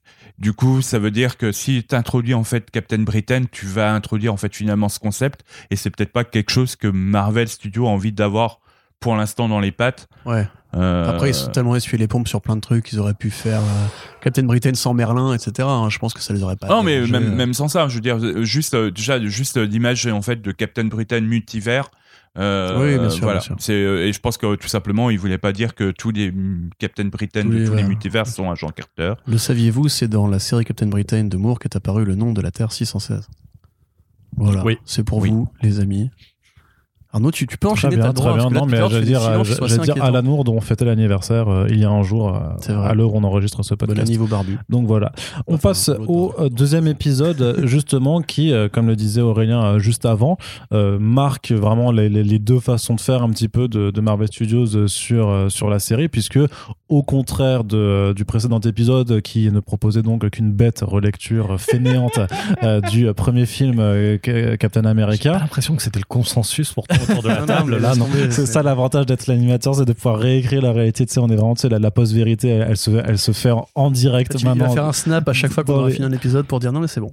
Dans les, dans les podcasts. non, mais voilà, l'autre épisode, par contre, euh, se démarque vraiment en, vraiment en allant chercher ailleurs, c'est-à-dire en, en ne retraçant pas euh, simplement euh, l'intrigue du premier film, on va dire, Gardien de la Galaxie, en avertissant juste euh, T'Challa euh, avec, euh, avec Peter Quill, et qui, moi, pour le coup, m'a vraiment plu pour ça, pour cette raison, parce que pour le coup, j'étais vraiment sur des, euh, sur des, euh, sur des sentiers. euh, que je n'avais pas arpenté auparavant, qu'il y avait notamment cette scène dans le bar avec justement cette version de Thanos qui est vraiment en discute vers la main en disant non mais mon plan en fait ce serait voilà t'enlèves la moitié de l'univers c'est vachement éco éco-responsable et tout je trouvais que c'était vraiment une approche bah, du coup qui aura plus rien à voir mais qui, qui se maintient et puis le fait que tu, tu vois de nouveau aussi des personnages qui ont été quand même euh, qui ont été introduits mais qu'on n'a plus jamais réutilisés comme Howard the Duck tu vois moi je trouvais que ça faisait super plaisir en fait de revoir tout ce Cosmo. tout ce pan ou Cosmo effectivement et T'aimes bien Cosmo toi et vive Cosmo non mais vive Cosmo clairement euh, voilà moi j'étais vraiment con- content Cyril de toi euh, quel était ton ressenti là-dessus? Bah, c'est l'un de mes épisodes préférés. Euh, Ah, aussi yes. parce que il euh, joue avec. euh, je trouve qu'il joue un peu avec les attentes. Je crois qu'il y a genre un moment où tu vas te faire miroiter que Thanos va passer vilain et en fait Mm, non. non ouais. Et, euh, et je trouve que limite là, on est sur du bon fan service où en fait finalement on s'amuse avec le concept. Euh, et il y a vraiment un épisode, ouais, c'est un épisode qui est relativement fun, qui passe bien et qui, euh, ouais, ah, ouais, tu, tu passes 20 minutes, c'est ça, pas chiante. Et euh, ça, c'est assez rare dans la série. Et, et du coup, c'était, c'était assez plaisant à voir. Et, vu que c'est le deuxième épisode, on, on, on dit bon, ça monte crescendo, donc ça va certainement être meilleur à la suite. Et, Mm. et voilà. Et moi- non, j'ai beaucoup aimé. Ouais, cla- clairement. Donc, par plus une demi-heure que 20 minutes, hein, quand même, euh, les épisodes, juste M- pour. Moi, moi aussi, j'ai beaucoup aimé. euh, pour la bonne raison, en plus, que le, le je, je, je trouve que ça dit quelque chose de vachement bien. C'est si euh, Star-Lord avait été un personnage positif et euh, capable de, en fait, de, de bienveillance et d'apporter ça, ça aurait pu changer l'univers entier. Et en fait, l'idée que la bienveillance puisse changer l'univers entier, en termes de, je trouve que d'outils scénaristiques, c'est génial. C'est vraiment un truc très euh, euh, sense of wonder de- des comics. C'est très euh, ultra positif et je, suis- je, je, je, je kiffe de voir ça, un truc sans cynisme justement. Et Oh vraiment- non, c'est trop politiquement correct, la bienveillance. Moi, j'en ai marre. Non, mais voilà, vraiment, j'ai- adoré ce côté-là. Euh, je, je trouve que ouais, l'impact au niveau cosmique de la bienveillance, c'est quand même quelque chose de d'a- d'assez radical en fait, justement. Et puis le fait qu'il y ait Cosmo, quand même. Et en fait, pour, dans ma tête, l'épisode, c'est et si Cosmo avait un rôle plus important dans l'univers Marvel? Voilà. Corentin, toi, tu n'étais pas de cet Non, avis, par contre. tout, pas du tout. Mais je, vous laisse, je peux vous laisser kiffer. On peut enchaîner là sur la suite. hein, si Non, non, non, on a besoin d'avoir un contrepoint pour te dire que tu as tort après, quoi. Mais, euh, Non, mais il n'y a pas tort dans cet épisode. Non, justement. Thor arrive après. C'est pour ça, oui, on aura justement. Thor après, Arnaud. Voilà. Tu, tu confonds tout. Ton contrepoint, donc. Euh, il y a des trucs qui m'ont Pourquoi t'as pas aimé Les trucs qui m'ont plu. Euh, précisément, par exemple, le côté un peu euh, film de braquage, un peu rétro, cette espèce de musique, et voilà, avec euh, la nébula un peu femme fatale, blonde, etc., qui est un- Mm. une façon un peu marrante justement de jouer sur le multivers. J'ai vraiment l'impression en fait, d'avoir vu une sorte de plagiat de Rick et Morty, on va dire, dans ce côté aventure cosmique, avant, enfin, pistolet laser, on va faire un truc un peu genré, et on assume que c'est du genre, etc. Euh, moi, par contre, si tu veux, un truc qui m'agace un peu, c'est que j'aime bien les films Guardians of the Galaxy. J'ai l'impression, peut-être que je surinterprète, hein, que c'est un peu une sorte de gros doigt d'honneur à l'écriture de Gunn, en mode genre, justement, on, oublie tout le cynisme, on oublie le fait qu'en fait, ces personnages-là sont des connards cosmiques. C'est précisément dans les deux films, en fait. Et c'est ce qui les rend attachants, c'est ce qui fait qu'ils fonctionnent en tant qu'équipe. C'est qu'en fait, c'est tous des enfoirés, ils ont tous un humour un peu bizarre. Et qu'en fait, Star-Lord, c'est un loser. Star-Lord, c'est un raté. Il a été créé comme ça par James Gunn dans le 2. Dans le 2, il est insupportable volontairement à dessein parce qu'il raconte un truc sur justement les fêlures, euh, le fait d'avoir grandi, Il raconte euh, quelque chose sur Chris Pratt, mais. le fait d'avoir grandi sans sa daronne, le fait d'avoir justement jamais réussi à se construire et re- rester un grand enfant et tout. Euh, Au-delà du fait que l'idolâtrie envers T'Challa, je la trouve sympathique, tu vois, mais le fait que genre il a persuadé Thanos avec sa bienveillance de pas détruire l'univers. Euh, Au-delà fait que du coup tout est mieux en fait, tout est mieux dans cet univers-là où Peter Quill n'est pas devenu Star Lord. J'ai l'impression que ça insulte un peu en fait les films que eux-mêmes ont fait. J'ai pas trop compris. Non, moi je trouve Le- pas. Non, franchement, Ouais, c'est mon tout. avis. Ouais, je- non, non, mais c'est pour le dire. vôtre, putain. Ouais. moi, moi, je trouve que justement ça alors je- euh, le truc qui est, qui est un peu flagrant en fait c'est qu'on passe d'un pardon d'un film oui je n'ai pas le micro assez proche de la bouche désolé euh, euh, on, on, est justement en fait on passe euh, d'un épisode à un autre où euh, finalement on essaie de caler à l'ambiance euh, du film euh, d'origine et je trouve que justement, on est sur euh, presque un what if euh, James Gunn fait un film euh, bienveillant. Et, euh, et je trouve que ça, ça marche bien finalement. Mais euh, c'est, je trouve qu'on retrouve un peu cette ambiance. On retrouve un peu des blagues. Tu dis, ça pourrait presque être du James Gunn. Euh, euh, et, mm, ouais, mais je trouve que ça. me- ça- moi, je pense- je je pense pense que que je les ai pas vus celle-ci. T'as hein. un affect émotionnel aussi au fait que euh, il y a enfin il y, y a quelque chose qui est extra diégétique sur la présence de Chadwick Boseman aussi dans le personnage parce que bah tu sais qu'il est plus là en fait et que c'était son dernier rôle en fait euh, pour euh, enfin moi je sais que ça m'a moi je sais que ça m'a touché de réentendre sa voix et de me dire c'était quand même euh, ce non, sera je son m'en bats les dernier couilles. rôle quoi. moi, tu- mais toi tu es un connard insensible aussi effectivement c'est c'est peut-être pour par ça contre, vraiment, en fait, ça aurait pu. puis le fait que t'aies un- pas été touché alors qu'il y a Cosmo dans l'épisode un effectivement truc tout c'est- bête. La, la, la, la vanne du début, quand justement il refait la première scène de Guardians of the Galaxy où il va chercher l'orbe qui est contenu Ouais, dans ouais. l'infinité. Et t'as euh, ce personnage qui a un nom d'ailleurs aussi, euh, le soldat avec les yeux blancs là. Et qu'il est fan, tu vois, et Ouais. se bat, il est fan. Je trouvais ça super forcé quoi. C'est poussif, Ah ça m'a pas non, fait, ah non, ça pas fait sourire Ah, quoi. pour le coup, moi, ça m'a agacé. Vraiment, Moi- moi, ça m'a fait marrer. Quoi. moi j'étais écroulé au sol je me Ouais, roulais ouais. comme ça et je roulais dans l'autre sens là, tu m'écrivais, t'avais pas écrit moi, C'est c'est ça, c'est c'est incroyable.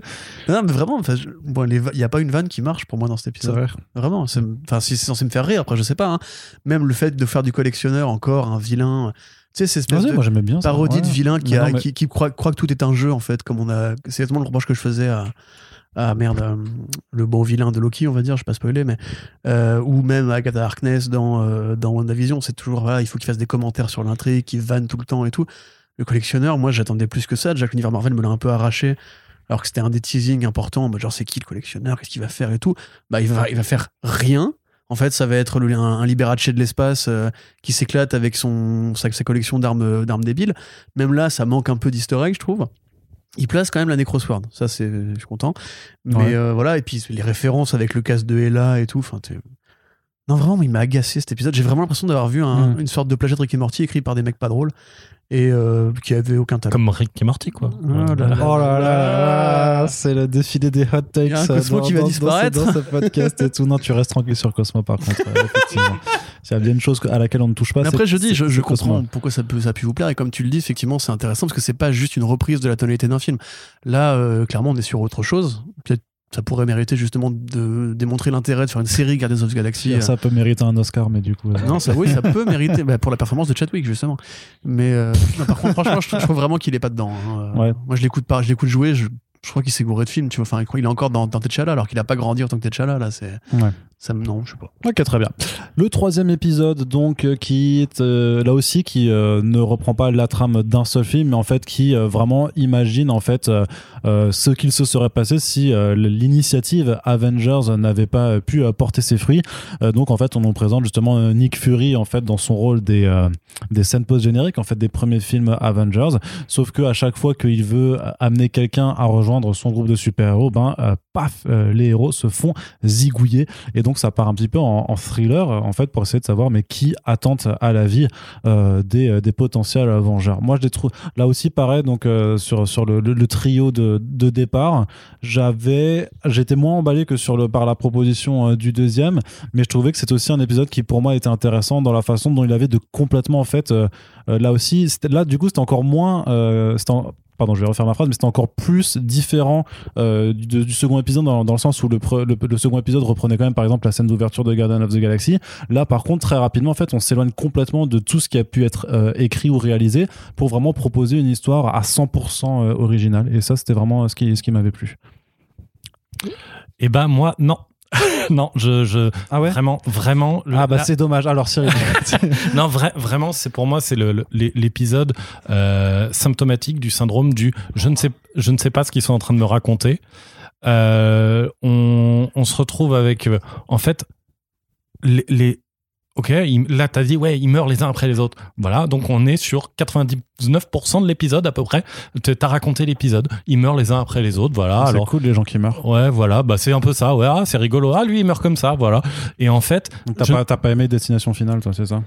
Bah disons que Destination Finale, c'est un- c'est c'est de l'horreur bas du front, mais justement ça marche parce que c'est ça, c'est de l'horreur bas du front. Là.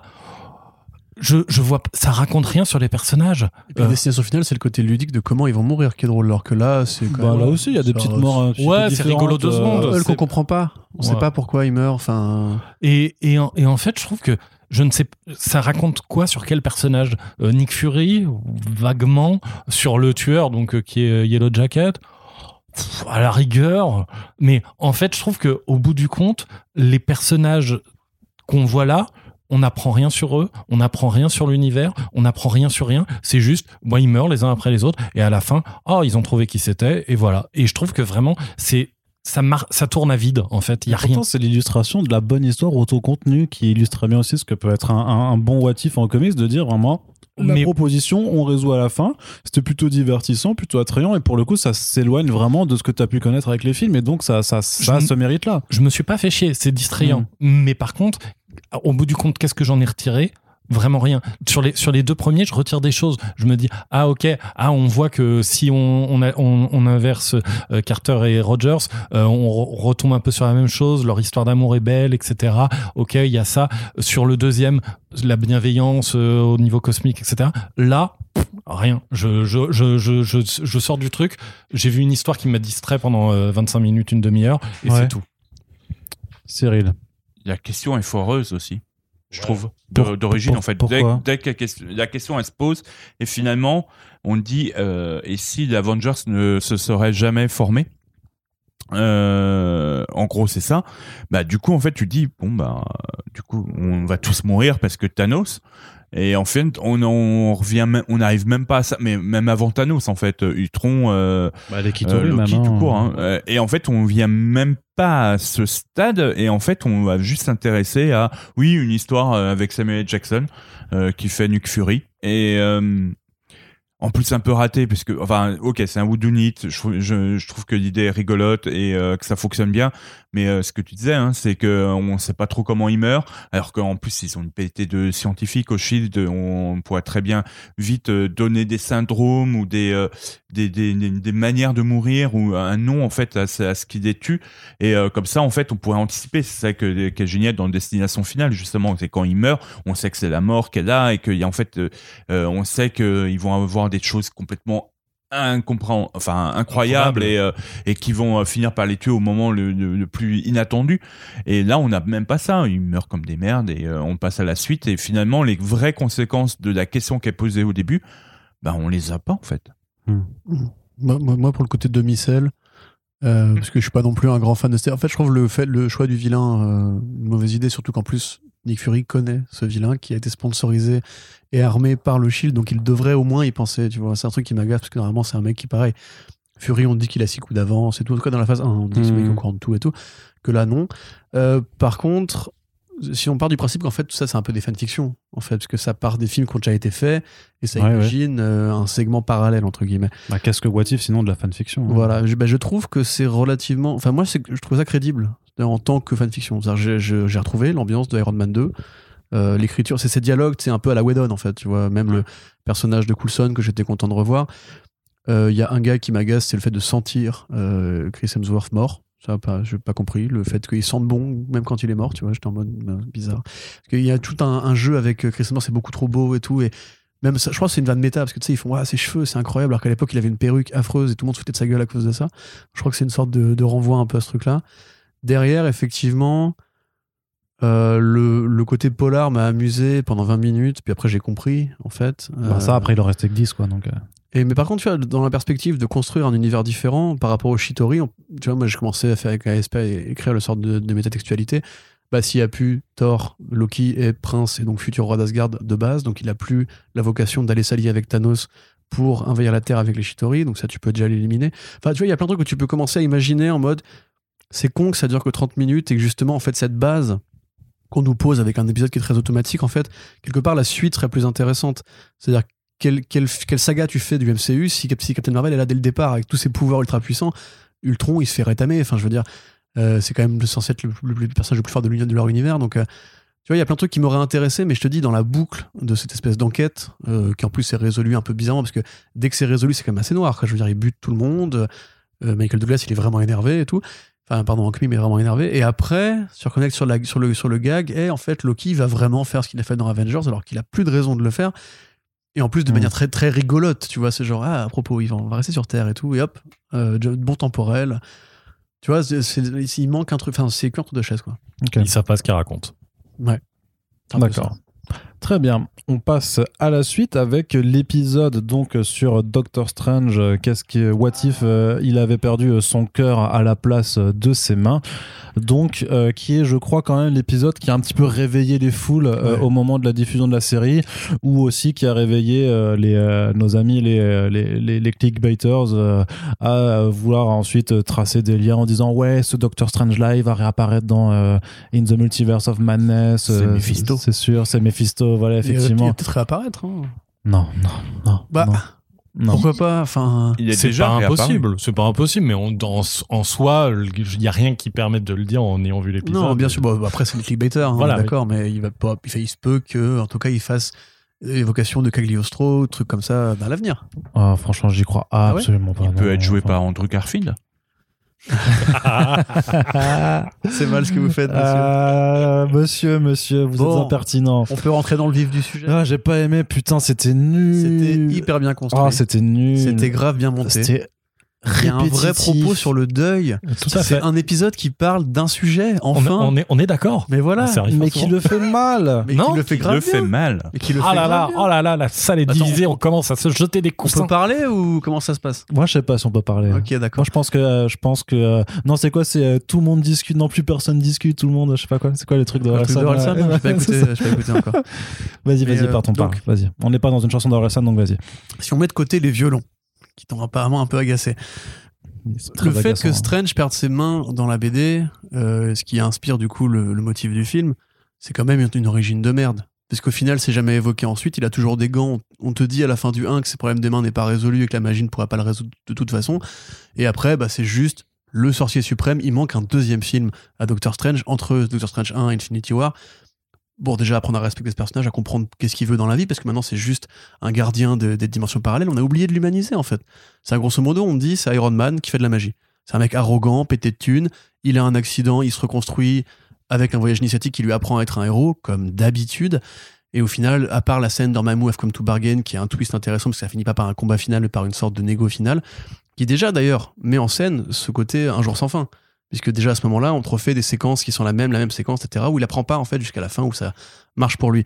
Donc là, grosso modo, on te le remet dans une perspective beaucoup plus humaine. C'est pas un sorcier, c'est un mec qui a perdu sa meuf, c'est triste, merde.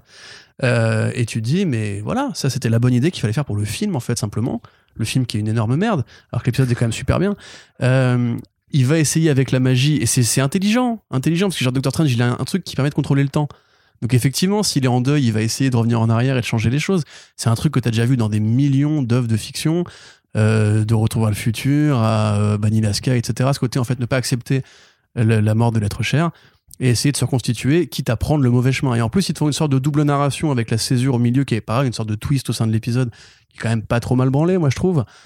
Ça pourrait être mieux fait visuellement. On est assez d'accord pour dire que l'espèce de fumée noire qui sort des humains qui se décomposent, c'est quand même pas foufou. Ouais, mais je trouvais que c'est quand même le, des- c'était quand même l'épisode qui marque aussi le, le premier côté. Ah ouais, sur les effets pyrotechniques, par contre, euh, on, Ouais. on s'amuse, tu vois, je trouve. Clairement, Il est, il est vraiment, il est vraiment beau. Et puis même Mm. les scènes de euh, de- d'invocation et Ouais. de, de monstres là, elles sont elles sont chouettes, elles, sont visuellement Non, intéressantes. ça, ça, je vous l'accorde volontiers. Et oui. là, il y a du fan service en plus, parce que c'est clairement, enfin, il c'est Stone, entre guillemets, qui l'absorbe à la fin. T'as as vraiment, en fait, ce côté. Euh, aussi. voilà, Schmagorat aussi. T'as vraiment ce côté, en fait. bah, après, c'est pas nommé, mais c'est un peu chiant. Mais t'as vraiment ce côté, en fait, euh, Doctor Strange qui reste, entre guillemets, un bon gars jusqu'à la fin. C'est pour ça qu'après, il sera réutilisé comme ça. La scène où, justement, tu sais, il a fini par acquérir tous ses pouvoirs et qu'il atteint cette espèce de forme finale de démon, là. Quand il soulève le corps de la nana avec très peu de musique, justement, une musique au piano, euh, qu'il la prend dans ses mains et qui a justement les chaînes en lumineuse et un fond jaune et tout.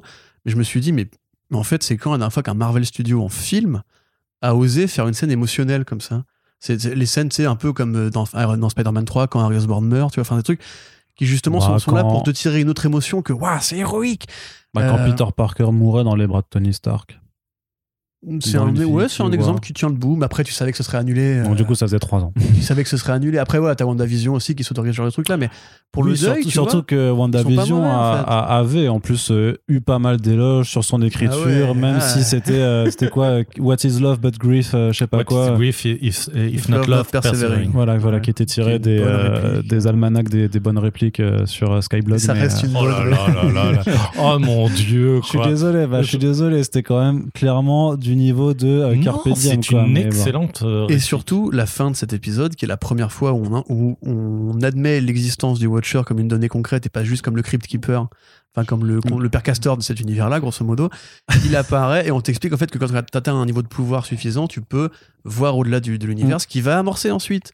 euh, le- Ce qui est la- un clin d'œil en du fait à Bloodborne, puisque quand tu as un certain niveau euh, de vision, justement, tu peux voir fait. les divinités bien qui sûr, sont moi qui euh, l'ai fini trois fois, dans bah, je peux te dire que c'est exactement ça. Arnaud. Cyril, on t'a pas trop entendu sur cet la épisode du vie coup. tourne autour de From Software, il faut le savoir. Voilà, bah, Euh. ça, on est bien d'accord. Mais du coup, toi, par contre, tu fais partie de la team euh, gros sel de Camargue. Du coup, tu, euh, tu Ouais. n'as pas aimé cet épisode. hein. C'est vrai que j'avais oublié la scène politique à la fin et qui est vraie, et qui marche, euh, qui pourrait marcher vraiment si.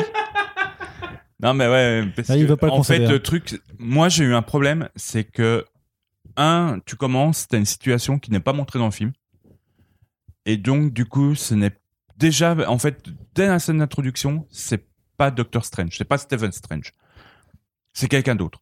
Et en fait, moi, j'ai appris euh, dans, en regardant le, ce dessin animé qu'il était vraiment amoureux de, alors, de cette femme que j'ai oublié le nom et je crois que toi aussi parce que tu l'as jamais dit son prénom. Rachel McAdams. Alors, je parle du personnage. Ah, Christine Palmer, évidemment, j'ai dû regarder. voilà. Euh, et qu'il est vraiment amoureux de ce personnage. Et du coup, pour arriver à ce moment-là, en fait, on nous fait. Euh, on nous pousse à, à accepter cette situation. Et moi, je suis pas arrivé parce que chaque fois qu'en fait on évoquait ce personnage, on me parlait de leur, rela- leur relation, c'était poussif à mort. On met des violons à fond pour montrer. Oh, regardez comme il est triste. Non, mais vous avez pas compris qu'il était triste. Ah, vas-y, rame-joue tes violons. Et euh, c'est. Moi, avant les violons, j'avais ça pas compris m'a, qu'il était ça triste. m'a, ça Oui, m'a moi, vraiment, moi, pareil, vraiment- non, moi ça, ça fonctionne. Je, je Heureusement qu'il y avait les violons. Ça hein. m'a, ça m'a perturbé. Je trouve que justement moi qui, qui a, qui a une affinité avec les personnages, j'ai besoin de comprendre leur motivation et je peux et je suis quelqu'un de relativement assez sensible. Je peux euh, je peux je peux euh, beaucoup pleurer à la fin de Sauver Willy et euh, Pour un orc. pour un orc. Et tu vois, j'ai plus d'émotion pour un orc que pour euh, pour euh, Christine Palmer. Euh, et, et du coup, euh, non, et, et, et- et là, j'ai pas du tout réussi à, à avoir en fait d'avoir empathie à la fois pour pour euh, je comprends ce qu'on m'a écrit ce que ce qu'ils écrivent je comprends les intentions et mais je l'ai jamais ressenti. Et du coup j'étais complètement euh, bah, je suis pas rentré dans l'épisode donc euh, j'en avais rien à foutre en fait. D'accord. et la on- fin par contre oui c'est c'est chambé c'est rigolo euh, machin mais voilà.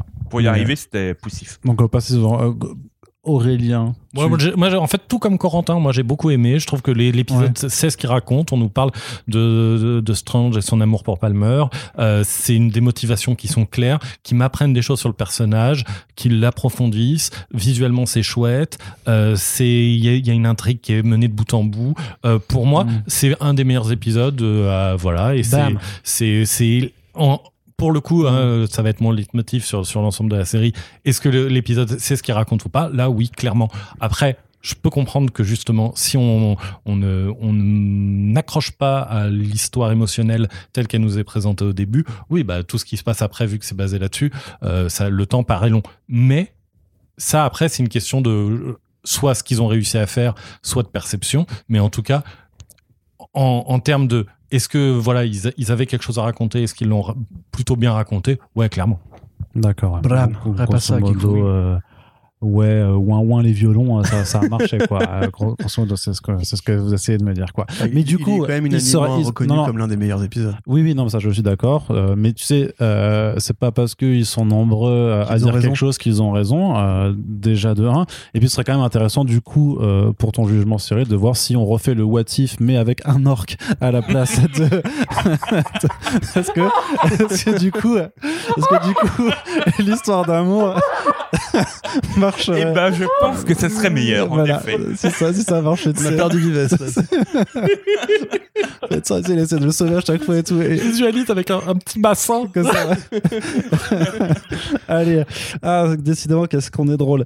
Euh, ensuite, Oui. donc, l'épisode qui, euh, là, par contre, va peut-être mettre tout le monde d'accord dans ce podcast, c'est le cinquième, donc qui marque la césure de, de mi-saison, euh, qui s'appelle donc What If Et qui reprend donc le très célèbre concept des Marvel Zombies, donc un univers avec les héros qui deviennent des zombies. Et aussi, la- le truc rigolo, c'est que bah, quand ce sont des personnages à pouvoir ou avec des capacités spéciales qui, qui deviennent zombies, et ben ils ont aussi ces capacités. Et souvent, bah, ça, fait, ça fait des dégâts, comme par exemple si euh, Ant-Man devient un zombie, ben, ça, devient, ça devient compliqué. Ce genre de choses-là. Mais euh, par rapport aux comics de base, on est quand même très très loin du côté très bah, horreur, très horrifique, très surtout très gratuit de certaines scènes chocs qui ont marqué à l'époque donc euh, ces comics. euh, donc euh, avec notamment bah, euh, c'était Peter Parker qui bouffait euh, sa tante euh, sa tante May Ouais. euh, entre autres Enfin, et ça, donc c'était même plus tard ça. Enfin, d'abord ils bouffent le Silver Surfer, Oui. puis ils bouffent Galactus, euh, et après ils ont les pouvoirs de Galactus, donc ils vont bouffer l'ensemble de l'univers. ouais. Ils vont bouffer Ego la planète entière. Mm. Et euh, enfin, d'une manière générale, en fait, les- la série Marvel Zombies telle qu'elle a été écrite par Robert Kirkman après Mark Millar, en fait, c'est un arc des Avengers. Sauf qu'au lieu de sauver la Terre, ils bouffent la Terre. Mm. Mais c'est écrit comme un arc des Avengers. Les personnages peuvent parler, ils ont des interactions entre eux, ils font des combats. euh, Et, et- et alors, parce que je vais y revenir après quand on en parlera, mais euh, il y a de l'humour quand même dans, Marvel Zombie ouais. de, de Kirkman. C'est c'est parfois assez drôle, grinçant, mais drôle. Ouais, et la réplique de Peter Parker qui a fait beaucoup, euh, qui a beaucoup plu aux gens de Marvel Zombies vient très directement du comics Marvel Zombies, où justement on pose la question à Peter Parker de comment est-ce qu'il arrive encore à rire alors que euh, c'est devenu des monstres, etc., etc. Et d'une manière générale, c'est la manifestation, euh, je trouve assez cruelle, de euh, Kevin Feige. Il, aime une partie de l'univers Marvel Studio, enfin l'univers Marvel, pardon, une partie des comics Marvel qui l'intéresse. Tout le reste qui ne l'intéresse pas, ça va à la poubelle. Ça, ça c'est nul, ça sert à rien. Et là, précisément, je pense que c'est le plus gros doigt d'honneur qui est fait aux comics de toute la série. C'est vraiment, ça n'a rien à voir avec Marvel Zombie. C'est nul, c'est mal écrit, c'est inintéressant au possible. Si vous avez déjà vu des films de zombies, le moindre film de zombies, euh, il y a plus d'idées ludiques, au moins, tu vois, euh, sur la mise en scène, sur la façon de d'animer les corps et tout. Là, enfin, là, le design des zombies, il est à chier. non c'est pas terrible ouais. Euh, L'utilisation de leur pouvoir, bah oui, on l'a compris. Enfin, c'est Ah, c'est marrant il y a des trucs marrants ouais. là Moi, bah, ça m'a pas fait. Après, après, tu le sens venir. Par exemple, tu sens très bien venir que euh, c'est euh, bah, c'est c'est Janet qui devient euh, non Hope pardon Hope qui devient géante pour les transporter. Tu sais très bien qu'elle va revenir en zombie et que du coup un zombie géant, forcément ça va poser des soucis. Le twist, enfin le, twist sur Vision, je trouvais plutôt euh, pas, pas pas mal fichu. Enfin dans le dans dans l'histoire racontée, euh, le fait d'avoir la Scarlet Witch zombie, je trouvais que c'était assez flippant. Enfin je trouvais que, c'était pas mal de, de se poser la question de si un, un personnage ultra puissant comme elle euh, devient zombie, qu'est-ce que qu'est-ce que ça peut faire? Finalement, t'as bien aimé. Non, parce que je l'ai quand même. Non, parce qu'après, en tant que fan d'horreur, enfin, en, en fan de films de zombies euh, et connaissant, c'est vrai que j'ai pas lu tout Marvel Zombies, mais je sais de quoi ça parle et je sais pourquoi ça a marché et tout ça. Clairement, je savais très bien qu'on était aux antipodes totales de, de ce que ça peut être et que de toute façon, c'est la limite aussi que Marvel Studios s'impose bêtement avec un programme sur Disney Plus dans la catégorie euh, les enfants peuvent regarder. Que bien entendu, tu tu, tu vas pas re- retrouver euh, ce- ce que peut être Marvel Marvel Zombies. Ouais, mais moi, mon problème, il vient même pas du fait, parce que euh, pour résumer mon avis sur l'épisode, c'est que c'est de la merde. Euh, et le, mon problème, il vient même pas du fait que c'est pas de la, la pure horreur et tout ça, parce que il y a moyen, en fait. Je trouve que à certains moments, l'épisode fonctionne ponctuellement euh, comme ça. Mais le problème, c'est il faut savoir ce que vous êtes en train de raconter. Putain, soit vous faites un truc avec de l'humour et allez-y sur l'humour, vous faites un truc euh, euh, horreur à la con avec des blagues, etc. euh, façon Shaun of the Dead, mais un peu nul, machin. J'ai aucun problème avec ça. Allez-y, faites ça. Il n'y a pas de souci. Ça, marche ou ça marche pas, mais c'est une option. Soit vous faites un truc même un peu horrifique. Euh, qui, qui peut passer dans une série animée sur Disney+, mais où il y a des enjeux, où on a peur pour les personnages, où ils vont mourir les, un peu les uns après les autres, etc. Et où du coup, on est, on est un peu angoissé pour ce qui arrive. Ce que, à certains moments, la série, l'épisode fait aussi. Mais là, on est entre les deux. À un moment, on doit avoir peur pour les persos. Là, euh, deux minutes après, on enchaîne vanne sur vanne Ouais. avec des persos qui viennent de voir leur ami mourir et ils sont en train de faire des vannes dessus. Ça n'a aucun sens. Ça n'a aucune construction. Ce n'est pas écrit. Ce n'est pas, l'écriture n'a pas été révisée. À aucun moment, ils ne savent ce qu'ils sont en train de raconter. On a l'impression qu'ils sont là. Et puis après, alors, euh, ils sont dans le métro. Ok, ils font quoi là? Ah, ils feraient ça. Ah ouais, ok, bah, on va faire ça. Et puis après, ils vont aller là. Et puis après, ils vont aller là. Et à aucun moment, il y a quelqu'un qui s'est posé pour se dire, est-ce qu'on écrirait un scénario qui raconte quelque chose sur ces putains de personnages? C'est pas écrit par une AI Pardon. Non, mais en, en fait, non, mais c'est vrai parce que en fait, le truc, c'est que on a un scénario de film de zombies. On a vraiment en fait, en respect euh, du, du genre euh, Mm. bête et méchant. On suit le schéma euh, bête et méchant, et ensuite on met sur chaque scène, en fait, on met des trucs random de Marvel Universe, alors soit d'humour, soit euh, du drama, soit euh, des trucs euh, genre euh, euh, Scarlet Witch. Et en effet, le truc, c'est que c'est un mini mélo de c'est un mini mélo sans, sans sens en fait et ça c'est vrai que ça a pas d'âme et que c'est vraiment euh, Bah, c'est des zombies. euh, ça, ça, ça a pas d'âme, un zombie. Ouais, ouais. Ça, ça a pas d'âme, un zombie. mais Oh. Ça a carrément une âme, un zombie. Donc, Vas-y. Pardon. mais, mais, euh, sur une échelle de Marvel Zombie euh, celui-là était quand même assez à chier aussi Non, c'est ça. Fantastic honnêtement, hein, honnêtement, honnêtement, euh, tous les comics Marvel Zombie, il y en a sont pas. meilleurs oui Il y, a- que il y en a ça. pas un qui, qui, qui, qui, dont la moindre page n'est pas meilleure que l'ensemble de l'épisode. C'est vra- vraiment, en plus, il y a des trucs cool, il y en a des un peu moins bien, etc. Mais globalement, les, les comics Marvel Zombie sont ultra sympas et arrivent bien à jouer justement un peu sur les deux tableaux. C'est-à-dire, ça reste du comics euh, quand même grand public. C'est pas, on n'est pas sur un truc de C'est- niche. C'est pas Crost. Ouais, voilà, c'est on n'est pas sur Cross, mais à côté marrant, et il y a, y a de l'humour grinçant, comme je le disais, mais on, ils arrivent à faire de l'humour grinçant avec des enjeux, comme quoi c'est possible. Ouais. Et là, à aucun moment, le, le ça match le, le côté humour et euh, euh, et, et enjeu. C'est vraiment, il se, il se tire une balle dans le pied toutes les minutes dans l'épisode. le, Très vénère. le truc, c'est que je pense que euh, y a un- on était assez d'accord plus ou moins quand même sur le- les deux premiers épisodes. euh, euh, très mollo en fait euh, la- la- l'affinité qu'on a pour pour les films, mais le truc c'est qu'ils suivaient finalement des exemples et là à partir du 3 en fait on est déjà sur ils- ont plus de schéma, ils veulent plus euh, s'imposer de schéma et à part, euh, enfin ils, ils ont plus de base et du coup en fait c'est là que ils sont largués, ils savent pas quoi écrire. Et Ouais. là, le 3, c'était l'épisode 3 avec Avengers Ouais. qui meurt, c'est exactement ça. Là, c'est c'est pareil. Et euh, finalement, on- ils sont perdus et ils savent pas quoi raconter. T'as même des trucs qui sonnent faux, quoi. Je veux dire, enfin, bon, déjà, en termes de tonalité, tu vois, le fait d'enchaîner le côté un peu dark des zombies ou menaçant des zombies avec la vidéo de Peter Parker qui fait du Zombieland, en fait, tu vois, qui fait un tutoriel sur Ouais. comment échapper aux zombies et tout. La scène avec John Favreau qui crie blâme quand il tire, qui en plus c'est un plagiat de Bendis, qui est un plagiat de Deadpool. Enfin, c'est le côté le personnage qui tire en disant blâme. tu vois. Ouais. C'est très malvenu. ça aussi, qu'en plus, ouais. après, il te refait un, un running gag quand Sharon Carter bute avec le, le- son, son truc d'Iron Man. Elle dit blâme aussi pour lui rendre hommage. Enfin, il y a. Moi, si tu veux, voilà, si je suis d'accord avec toi, il y a des bonnes comédies de zombies. En vérité, ça existe, il y en a plein. Il y a des très bons films d'horreur de zombies, des vrais films d'horreur de zombies. Euh, je dis pas qu'en plus, moi, je suis pas non plus un adorateur des zombies, tu vois. Non. Je- je- à part les Romero, à part les Shaun of the Dead et compagnie, je suis pas non plus Zombieland, voilà. Euh, je peux me passer de zombies. Maintenant, si tu veux, effectivement, on parle des comics. Euh, tu peux, ouais, tu peux faire rire avec l'humour de Marvel Zombie. Je pense à un truc tout bête, tu vois. euh, Dans, dans Marvel Zombie, t'as. Alors, je sais plus, je crois que c'est euh, le personnage afro, qui, à qui greffe le cerveau, enfin, le reste du cerveau de Captain America. euh, pour en faire une sorte de Captain America zombie qui, peut juste crier des catchphrases de Captain America et qui est pas vraiment conscient, tu vois. Qui est un truc affreux, tu vois, c'est en mode Frankenstein dégueu et tout. T'as plein. Ou même, sais, comme en fait, ils arrivent pas à penser quand ils ont faim. En fait, ils prennent un bout de viande, ils s'ouvrent le bide, ils ressortent le bout de viande et ils se le remettent. En du coup, comme ça, leur cerveau est toujours à, satiété. Et tu vois, ça, c'est c'est un truc que tu peux faire en mode, mode van, en fait. Alors, c'est plus, c'est plus ou moins une vanne, tu vois. Mais là, en l'occurrence, C'est un, peu, c'est un peu gore quand même pour du Disney+. Ouais, Ah mais- mais- c'est mais- des zombies, quoi. Enfin, ouais, puis pas. avec le style graphique qui est proposé, tu peux, euh, tu peux faire. D'ailleurs, Où ils hésitent hein, d'ailleurs avec le, le goût un petit peu, il n'y a pas du sang, c'est une sorte de, ouais, de, de- Ouais, de, de- mais- de goût bleu aussi, tu vois, c'est Et- un peu... euh, ouais, mais, en- mais en fait, petit bras. Mais en fait, il y, a un moment, il faut choisir ce que, ce que tu es en train de raconter. Mm. Euh, pareil, le, le- le- quand même, le- un des pires. euh, euh, je, je, suis, je suis pas trop à suivre les jouets, les trucs, etc., qui, qui font des annonces, en fait. Mais quand on voyait que la, figurine de, du, du Spider-Man de cet épisode, il était marqué comme Zombie Hunter Spider-Man, Ouais.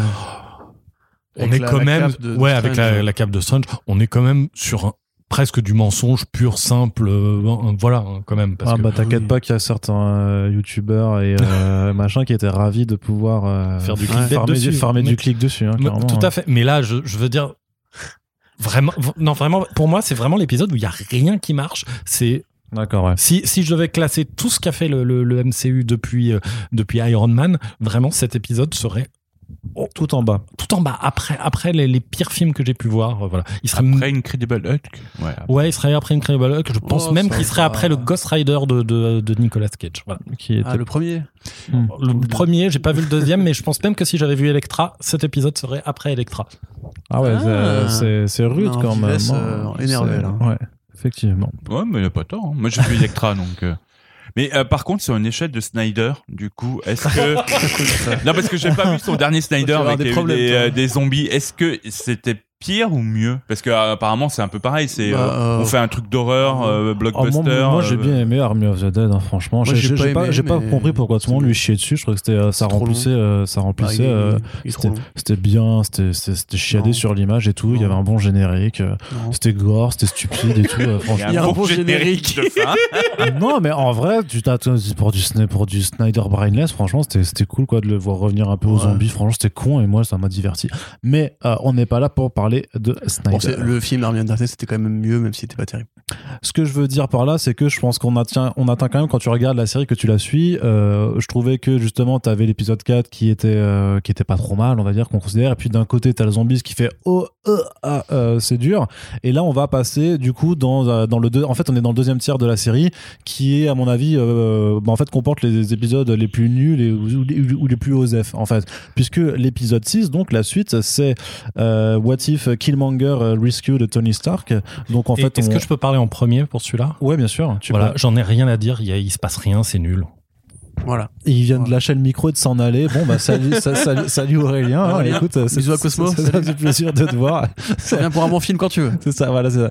Euh, non, mais du, du coup, effectivement, donc, qui reprend en fait, effectivement, le- les, les tout débuts de- du, du premier Iron Man. Sauf que euh, quand Iron Man se fait, se fait attaquer, eh bien, Killmonger vient le sauver. Donc, il va en faire son protégé. Mais Eric Killmonger étant un méchant, en fait, va utiliser euh, tout ce qu'il peut euh, du côté de, de Stark, en fait, pour après, en fait, aller au Wakanda et donc et, et prendre la place de, de T'Challa. Mm. Et effectivement, j'ai trouvé cet épisode d'un ennui, genre ennuyeux. Tu vois, genre, genre vraiment, à partir, enfin, du début à la fin, je me suis dit, et, et là, c'est vrai que là, je reconnais ce que, ce que tu disais depuis avant, c'était, mais qu'est-ce que ça veut raconter? Parce que même dans la, même dans la conclusion et tout ça, je me dis, ouais, mais tout ça pour ça, en fait, qu'est-ce que ça change fondamentalement au final de, du rôle de Killmonger, de, de, de, de ce qu'il voulait faire, toi, tu vois, final, ouais. non, tu vois, ça, ça, ça ne change pas grand-chose. Il y a, alors, il y a un déroulement d'effets, tout ça, mais je veux dire, enfin, de toute façon, ce Tony Stark est pas intéressant.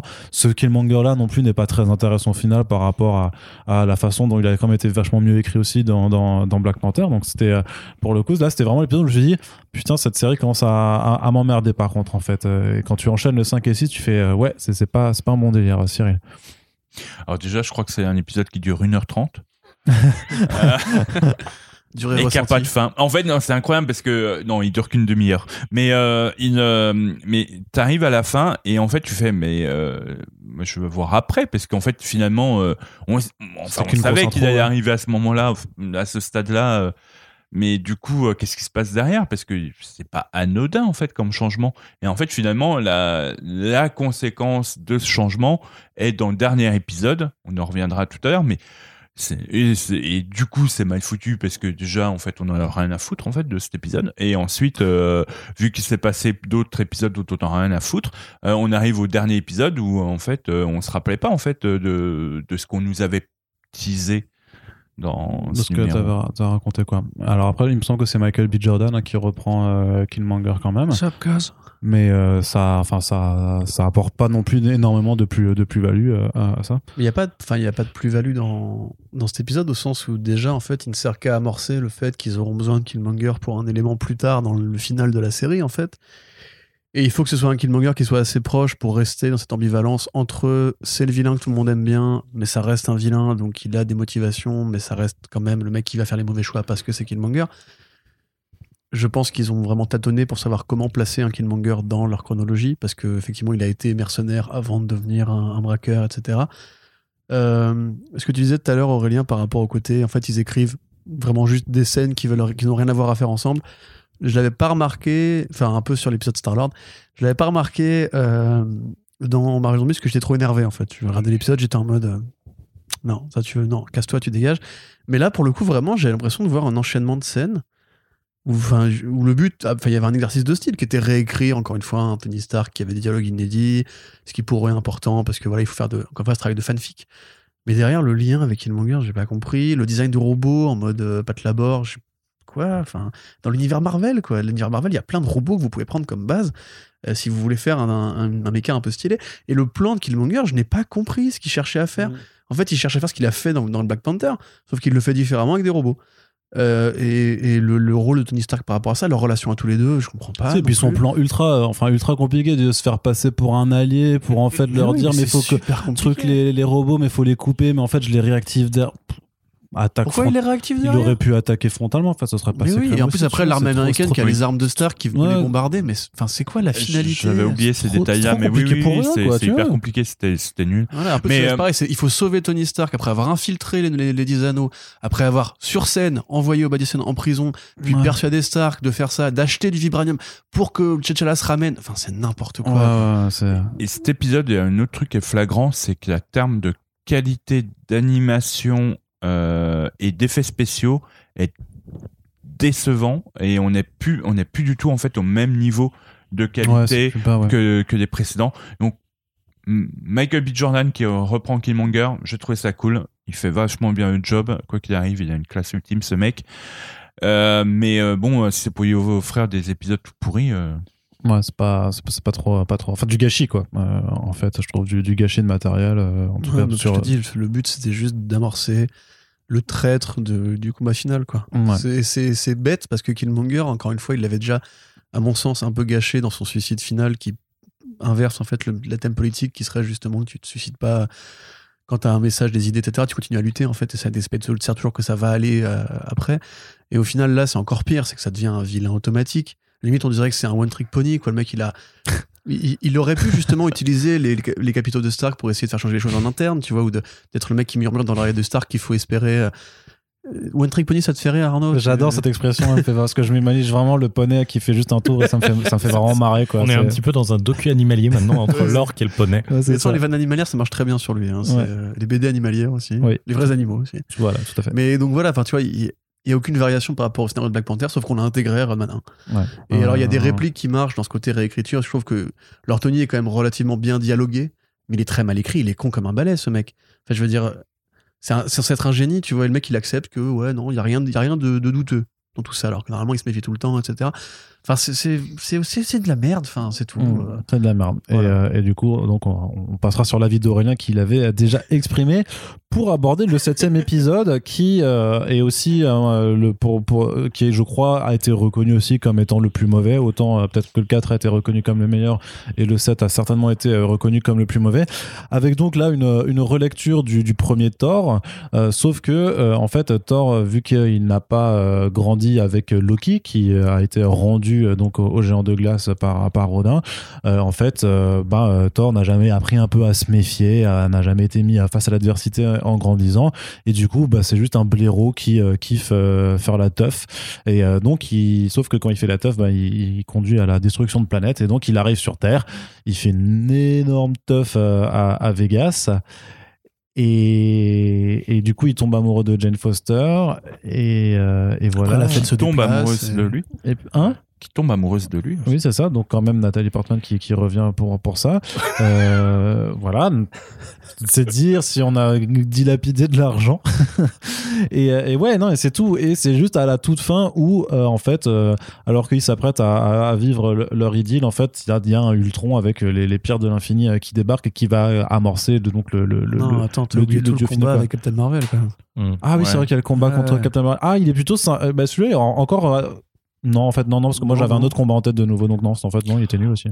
En, en Non, fait- il était bien. En fait, je trouve que après Marvel Zombie où on sait pas ce qu'il raconte et en plus c'est ultra énervant, après le Killmonger où on sait pas ce qu'il raconte et, on, c'est s'en branle, ouais. Là, celui-là, il- on sait pas ce qu'il raconte non plus, mais à la rigueur, il est, il- moi, il m'a un peu vaguement distrait, vaguement fait sourire. Euh, j'ai, non, mais. Non, oh, non, non, non, non, soyons clairs, hein, c'est de la merde. Mais Vous disons pas les yeux d'Arnaud.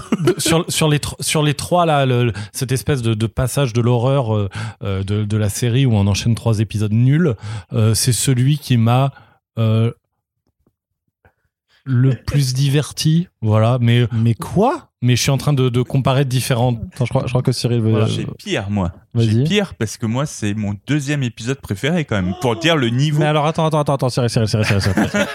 Pour dire à quel point je n'ai pas aimé la série. non, mais vois, euh, Cyril, bah, Cyril, on va se regarder, on va se regarder droit dans les yeux, on va se parler franc comme des bonhommes. Euh, tu, tu trolles pas là quand tu dis ça Non, non. Non, mais euh, Bah, c'est bah, triste il- parce il que c'est falloir- vraiment l'un des épisodes Mais qui m'a diverti. Et j'ai pas, j'ai pas trouvé. Alors, j'ai pas trouvé des- d'épisodes drôles. J'ai trouvé des épisodes même d'humour un peu gênant. Euh, je, Oui, bah je déjà, déjà, déjà que t'emploies le terme mais- humour, c'est bien quoi. Mais, Mais euh, finalement, il m'a quand même réussi à me divertir quelque part. Et ce qu'elle n'a tu- pas. tu- tu faisais la cuisine à côté, c'est ça C'est- non, non, euh, alors j'étais certainement en train de faire autre chose parce que j'avais plus rien à foutre de la série déjà. mais euh, mais peut-être déjà, justement, c'est ça le truc, c'est que j'en avais plus rien à foutre de la série. Du coup, tu passes sur un épisode où tu fais. Ouais, bon, ils sont amusés à faire ça, à faire des blagues pourries. Euh, et en- ensuite, euh, c'est vraiment en fait, euh, vu que j'ai rien aimé en fait de la série, celui-là, je m'en rappelle. D'accord. Quel Enfin, argumentaire Enfin, pour le coup, ouais, c'est jamais vraiment... juriste, mon gars. Non, mais oui, oui, c'est. Pour- euh, pour- Ok, le coup, mon client a tué trois personnes, mais je me rappelle mais de non, lui. mais c'est triste parce que c'est vraiment en fait. Et il y en a d'autres qui en ont tué L'un cinq. des épisodes que j'ai quand même préféré de la série, alors que vraiment il est nul. D'accord, Voilà. donc tu conçois quand même qu'il est pas, qu'il, Ah pas ouf, quoi. Ouais. euh, Du coup, mais c'est quand même celui Ouais. que t'as préféré. Non, le deuxième. Je préférais T'Challa. D'accord, ok. Oui, oui, c'est vrai, c'est, c'est vrai. Et euh, euh, non, mais Oh, peut-être dit c'est beaucoup de fois quand il arrive sur. Terre et qu'il fait ouais, it's Ah time non, to c'est nul, hein. parler, machin et tout. Non, mais il y a des, il y a Oh des là petits moments, il y a des petits moments que j'aime bien. C'est jamais où il y a drôle. Loki qui arrive. Le seul truc qui m'a fait marrer, c'est En fait, ils sont frères parce qu'ils n'ont Ouais. pas grandi ensemble. Ils sont des bros en fait. Ouais, voilà, ça, ouais. fait. ça, ça, m'a m'a amusé. My brother from another mother. C'est ça, voilà, ça, ça m'amuse. Combat contre Captain Marvel, il est vite, il est vite chiant, mais il y a deux trois passages qui sont rigolos. Ouais, les, Euh, les- les petites non. romances avec Jane Foster aussi. Ouais, voilà, c'est ça. C'est ponctuellement, j'étais là, ah ouais. Non, Euh, si, ouais, c'est dans ça. les dans les trois épisodes là qui sont nuls, celui-là, c'est celui où c'était le plus inconséquent dans le côté positif, quoi. voilà. Le, le meilleur truc de l'épisode, ça reste quand même que Darcy épouse. Et on Euh, imagine euh, oui, se fait Howard Howard, the Duck. Oui, oui, voilà. C'est bien, c'est la deuxième Non, fois que Howard the Duck se gagne une humaine, quand même, ce qui est un très haut palmarès pour un canard. C'est ça. Rappelez-vous du très bon film de Lucasfilm en, en la, en la matière. Mais non, après, voilà. euh, Mais c'est nul. on, hein. on peut, voilà, si on pioche, on peut trouver une vanne qui marche, mais l'épisode en tire 30 à 30 à la minute, en fait. Ah, c'est c'est- c'est Le moindre affligeant. dialogue est Ouais, une non, non, vanne. de- c'est depuis nul. le moment où Od- Odin s'endort et où elle dit je vais chez mes, chez mes copines quand je vois tous les mille ans, et t'as que des gags. Mais tout à l'heure, je disais parodie de Rick et Morty. Là, c'est c'est un plagiat de Rick et Morty. Le côté on fait la fête et on bousille une planète, c'est dans Rick et Morty, littéralement. Sauf que Thor, qu'il ait grandi ou pas avec Loki, euh, il, il a, il a le marteau de Mjolnir, Et- donc et c'est ça, être en un plus, gars bien de base. digne. euh, La, la, la coup. question est mal ré- en plus c'est mal traité en plus le et Bah, elle, est, elle euh, est évacuée complètement en fait. ouais c'est ça euh, et en- on est sur une espèce de réalité alternative où, où on n'est pas du tout en train de- de- de- d'analyser ce qu'un changement de, de, de chemin fait à- En fait, peut-être que c'est peut-être que c'est en fait parce que la question donc c'est what if Thor were an only child? Peut-être que c'est juste un plébiscite pour faire des familles nombreuses. passons à l'épisode suivant Euh, non, mais par contre, ce que, ce que tu dis, tu vois, c'est c'est vrai. Je veux dire, dans Thor 1, Thor est déjà un, un con irresponsable. Oui. Il va attaquer les Jotunheim alors qu'il est pas censé le faire. Du coup, il est banni sur Terre. Il doit apprendre l'humilité. Il a pas appris l'humilité en grandissant. Donc, qui est ou pas Loki, ça va pas le rendre plus con ou plus plus plus prompt à, à faire la teuf. Là, on dirait que c'est un gamin de 17 ans surtout. On dirait qu'on l'a pris trop jeune. En plus, c'est super gênant parce qu'avec la voix très reconnaissable de Chris Hemsworth, que tu connais bien en tant que maintenant que mec quand même euh, très, enfin de 40 balais euh, ou plus, je trouve que sur ce Thor un peu plus juvénile, ça marche pas du tout. Par Non. contre, euh, la, la grosse voix grave Ouais, rocailleuse. il y a des incohérences qui m'agacent, genre d'où Heimdall ne voit pas la Terre. Enfin, c'est tout le propos de Thor 1. Heimdall voit tout, il est omniscient. Il y a juste les zones créées par Loki qu'il ne voit pas. Euh, Captain Marvel n'est pas au même niveau de puissance que Thor. C'est un truc. Vous vous êtes fait chier à dire qu'elle pouvait battre Thanos à main nue. Euh, là, Thor arrive à, à lui tenir tête. Enfin, mais c'est c'est le combat effectivement, il est animé comme un truc à la Dragon Euh, Il y, a Ball une, et tout. il y a une explication qui est donnée au fait que justement, elle a, voilà, c'est aussi parce que euh, elle dit, je crois que si elle utilise en gros euh, sa pleine puissance, euh, Elle va tout casser, ouais, elle va tout casser, péter les morceaux de la planète. Ouais, enfin, c'est facile. Ouais. C'est ridicule. hein. Ouais. Non, mais c'est nul, mais c'est expliqué, c'est juste, je tenais à le dire. Puis ça finit comment? Ça finit par maman qui arrive et qui, qui l'engueule. Ah, non, mais c'est vra- vraiment non, mais le. dans non. quel monde on est, quoi? Non, non, c'est c'est nul. Les mecs, ils font 2,8 milliards au cinéma, ils peuvent pas faire un meilleur scénario que ça. C'est sans déconner. Il y a des mecs qui savent C'est pour ça que des c'est comédies, sorti hein. sur une plateforme et pas au ciné. Encore une fois, je trouve qu'ils ne savent pas ce qu'ils nous Ouais. racontent. Ils ont Ouais. pris un, un truc de départ, genre Thor est un teufeur, et puis ils sont, ils sont partis en mode YOLO sur l'autoroute du n'importe quoi. Je pense qu'il y a de la drogue. Euh, on peut pas tout expliquer par la drogue non plus. ils ont pas hein. bu que de l'eau, ça on est sûr. T'as Voilà. des mecs qui prennent de la drogue et qui font des trucs extraordinaires. Hein. Euh, Aussi, ouais. Tu vois, de Moebius. Non, mais là, c'est écrit par Jason Bob et euh, du coup, euh, qui. Voilà, c'est, qui est euh, pas, voilà, qui, qui, qui est pas un bon preneur de drogue. euh, Voilà. A Non, priori. mais pas c'est un- bizarre parce que tu vois, ils ont pris Michael Waldron pour faire Loki. Loki, quand il y a de la vanne, c'est dix fois ça. Tu vois, ils arrivent à s'amuser avec des concepts de variants un peu débiles qui sont beaucoup plus intéressants que ça, même avec Thor, tu vois. Genre, le même, l'idée toute conne du Loki crocodile, tu vois, ça, c'est c'est un, c'est un gag qui est marrant, en fait.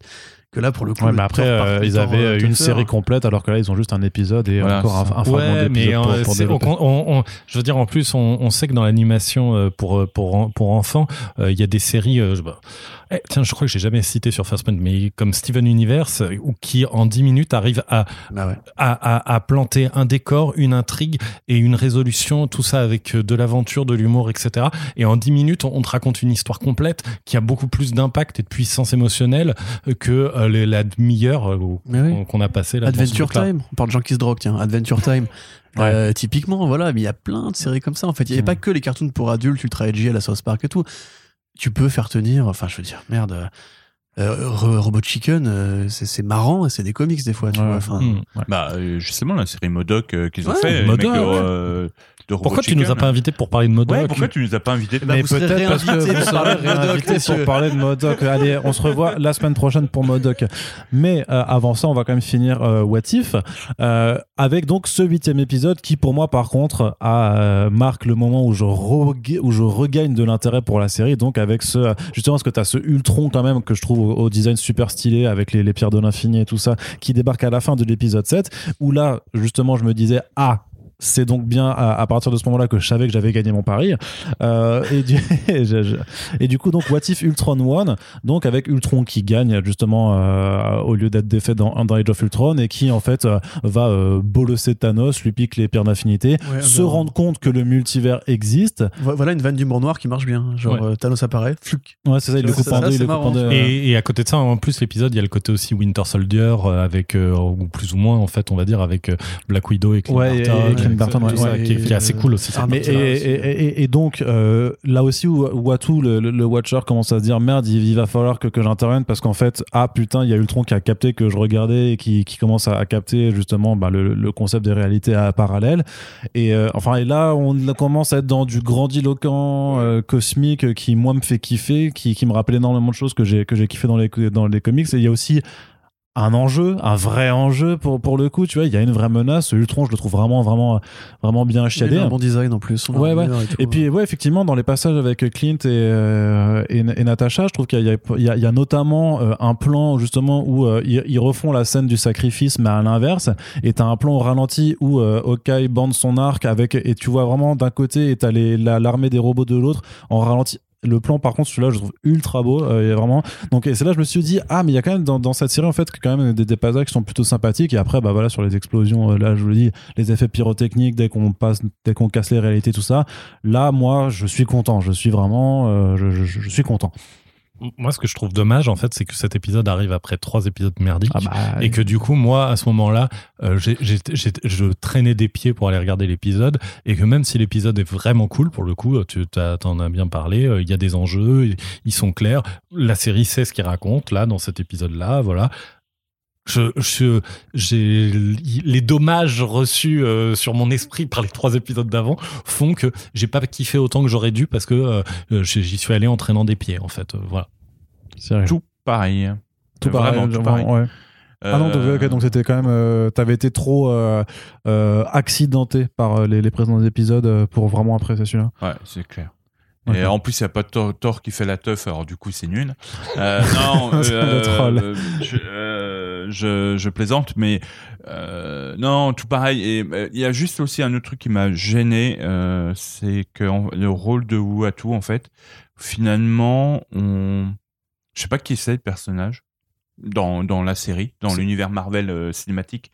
J'ai Mm. l'impression que ça a marché chez moi parce que je connaissais Uatu dans les comics et je suis pas sûr que ça fonctionne euh, au-delà. Bah, c'est l'intro. Après, c'est c'est l'intro que tu tapes à chaque fois au début où il fait euh, the Watcher. I, I am the Watcher. Je regarde les différentes réalités qui séparent, machin, et euh, je vous invite à vous poser la question What if Tu vois, c'est. Je, je pense que les mecs ils connaissent pas, ils ont ils ont compris à la fin, tu vois, que c'est Ouais, le. est-ce le- que, le est-ce que ça aurait pas justement gagné à être un peu plus euh, quand même euh, creusé sur le, le personnage de Watu à ce moment-là son rôle machin etc et tout ça euh, au-delà de des petits Ah, d'avoir genre un épisode sur la jeunesse des, des Watchers ou un truc comme ça? Ouais sur le côté euh, le pourquoi les pourquoi ce qui est ce qui est raconté du personnage, en fait. bah, ce qui est raconté euh, Euh, par euh, Kirby euh, dans Marvel dans- Studios qui ferait la jeunesse des Watchers. euh, Bah, tu, ça peut aller vite en plus, hein, euh, euh, mais je sais même plus. Ils, le- ils font à un moment dans, dans la série ou pas Parce que Non, non, non, non, non, non. Il explique juste que c'est le Watcher. Ouais, mais je trouve ça dommage parce que c'est racontable quand même assez rapidement le côté on a filé de la technologie à,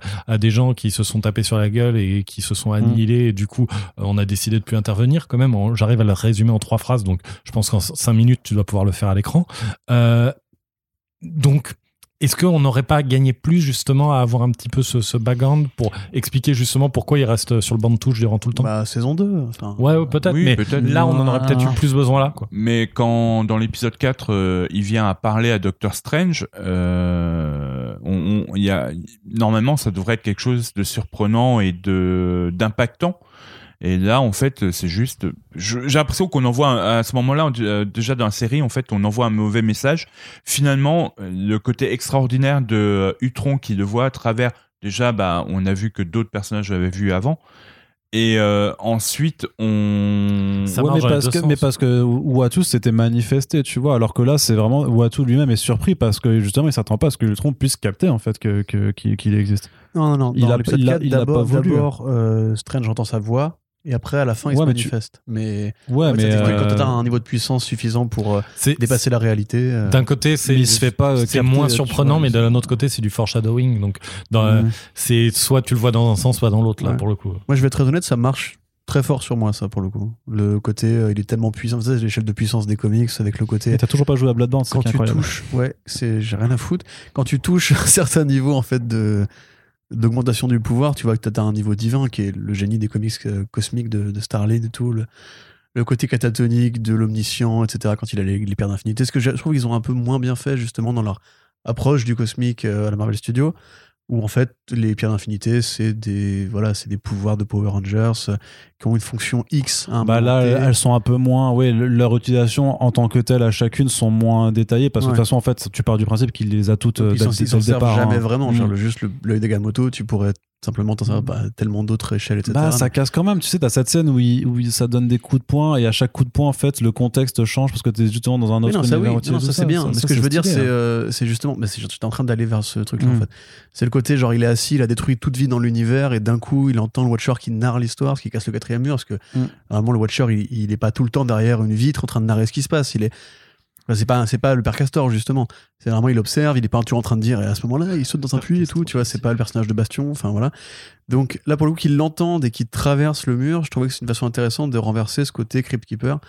Euh, et puis, ouais, le combat qui s'ensuit est plutôt beau, enfin, plutôt bien foutu, on va dire, même si ça pourrait aller plus loin. T'as vraiment pareil ce côté, ouais, euh, le, le combat cosmique d'avant-garde, vraiment les grandes sagas, le Warlock, etc. Il y, a- il y a un combat qui ressemble un peu à ça avec euh, euh, Thanos et Hulk. euh, il- quand, Ouais. quand justement Th- Thanos a les pierres d'infinité, il y, a, il y a tout un truc où ça ressemble à ça, où il traverse des, des réalités différentes, etc. Donc, Je suis bien d'accord avec toi. Et euh, On arrive à la fin, du coup. Après, effectivement, par rapport au fait qu'on ne sait pas qui est le Watcher, bah, on ne sait pas qui est le Watcher, effectivement. C'est-à-dire qu'il n'y a pas un broc. Alors qu'après, il prend part quand même au conflit. Il n'y a pas un broc d'éléments de contexte au-delà du fait que je suis un mec chaud avec une grosse tête et des yeux qui brillent. Qui, Mais ça te suffit, en qui fait. perve on people. ouais, tu vois, alors je, je trouve que ça peut Ça vous suffit, ça vous Alors, suffit pas? Alors je trouve Non. que ça, ça suffisait euh, sur l'ensemble de la série. À partir du moment où tu, tu, tu, tu fais une bascule et où tu en, t'en fais un personnage qui combat, euh, qui va recruter, euh, qui est impliqué, qui est nanana. D'un coup, bah maintenant, en fait, c'est plus justement euh, le père Castor. Je vais garder la, la, la, la référence de Corentin, mais c'est c'est plus le père Castor. Et du coup, il faut il faut l'incarner. Il faut lui donner euh, il faut lui donner une- autre dimension que juste je suis le, le mec dans ma tour qui regarde ce qui se passe parce que sinon je m'en fous. Euh, Qu'est-ce que ça fait que le Watcher il meurt? Bah il meurt et puis voilà. Hmm. Oui, C'est vrai qu'on comprend pas trop qu'est-ce qui se passe s'il meurt, en fait, d'ailleurs, même.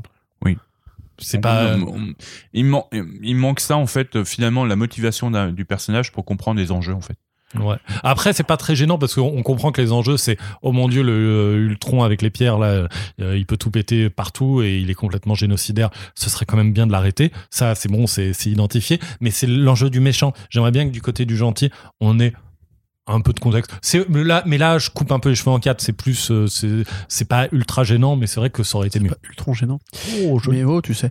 Mais euh, pareil, d'ailleurs, le côté ultron génocidaire, euh, au, au départ, Ultron, il veut pas détruire la, toute forme de vie dans l'univers. Au départ, Ultron, il veut juste, euh, comment dirais-je, recréer une terre vierge pour que l'humanité puisse Tout évoluer et se, Mais, re- se recréer. De grands pouvoirs donnent de grandes responsabilités. Mais quand il arrive sur Asgard et que vraiment juste il tire un coup de rayon laser et hop, il n'y a plus rien, là t'es en mode genre, mais c'est pas ça le plan à la base. Ouais, moi j'aime bien du coup. ouais, non, mais c'est pas gênant qu'il Là pour le coup, c'est euh, voilà. ouais. c'est un peu jusqu'au boutiste et du coup, Ouais, c'est- aussi. C'est côté tirant cosmique, c'est vrai que pareil, Ouais, quand il pète des planètes, euh, plusieurs Ouais, planètes, etc. C'est dans, c'est dans celui-là où il croque dans la galaxie déjà quand Ouais. il se bat contre Captain Marvel là. je Euh, ah non. Ah. Ou c'est dans celui Euh, d'après c'est- Non, si, c'est quand il affronte euh, Watu, Watcher, justement. ça, je Ouais. crois. Ouais.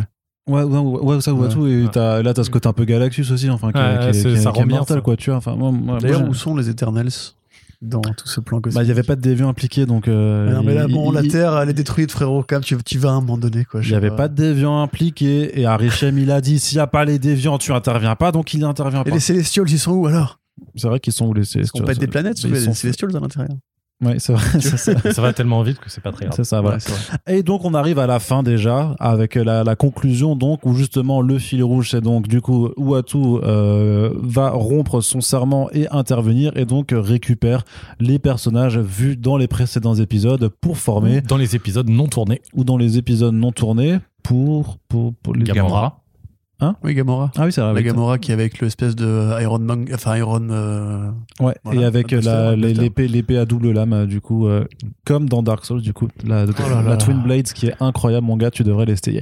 Et donc, euh, qui forme donc cette équipe des gardiens du, du multiverse euh, pour affronter donc euh, Ultron, euh, Ultranos, je sais pas, je sais même pas comment on l'a- on- on- on l'appelle quoi, euh, avec voilà un plan pour essayer de lui séparer ses pierres de l'infini et finalement en fait avec une astuce pour pour le buter qui fait aussi appel du coup bah à, à l'Hydra. Alors, cette astuce, d'ailleurs, au passage, pas l'astuce de l'Hydra et tout ça, mais Ouais. l'astuce même de monter l'équipe et en fait, Uatu a tout vu à la fin parce que cette équipe pouvait le battre grâce à ce scénario.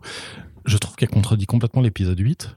Dans l'épisode 8, en fait, Uatu ne voit pas ce que Ultron va faire. Justement, il sort de son champ de vision cosmique Oui, mais et là, il le bat justement parce qu'il est capable de voir ce qu'il va faire. Donc, bah, en pas fait, de voir, mais il, il, il pressent, tu vois.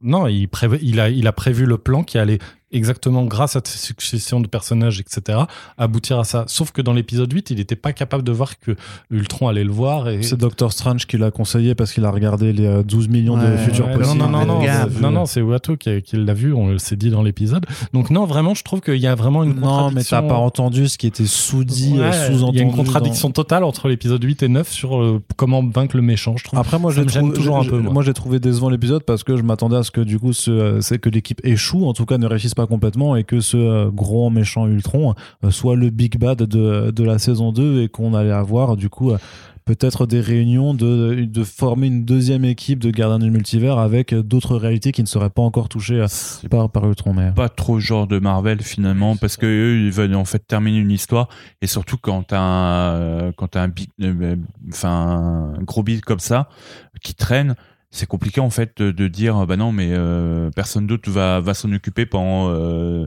euh, je sais pas combien de temps? Deux ans? Trois ans Non, mais non, la, saôt 2 elle est déjà tournée, il la diffuse l'année prochaine. hein, Ouais, c'est tout à fait. petit gap, hein. C'est prévu pour l'année euh, prochaine. donc même, je pense que ça met un peu de temps, euh, ça va mettre un peu de temps. Enfin, euh, ils C'est- veulent pas laisser ce personnage, en tout cas, euh, traîner euh, entre les deux trucs. Ouais, mais parce que c'est une série qui a été pensée dès le départ hein, pour avoir Oui. au moins deux, deux, deux saisons de. de- Mais euh, on va avoir plein de one shot super bien euh, dans la prochaine saison, c'est tout. Avec euh, Bah, ça, c'est la, question. Alors, déjà, ouais, vous étiez, vous étiez satisfait de cette conclusion, du coup euh, Ouais, satisfait, Ouais, on va de- dire. de Mais c'est vrai que autant le 8, justement, était sympa malgré, malgré le tout. euh, Je trouve il était vraiment sympa, vraiment bien foutu. Autant le 9, justement, j'aime pas trop les, les, les artifices scénaristiques. Et, et même, il y a, il y a plein de trucs où je suis. j'ai- J'étais j'étais vraiment gêné. Le Par coup de exemple, le c'était relou, hein, franchement. Ouais, puis même le moment où ils utilisent les zombies, ah, ah, c'est rigolo. Et à ce moment-là, il y a un personnage qui dit, mais attention, ce qui va arriver derrière. Et là, j'étais là.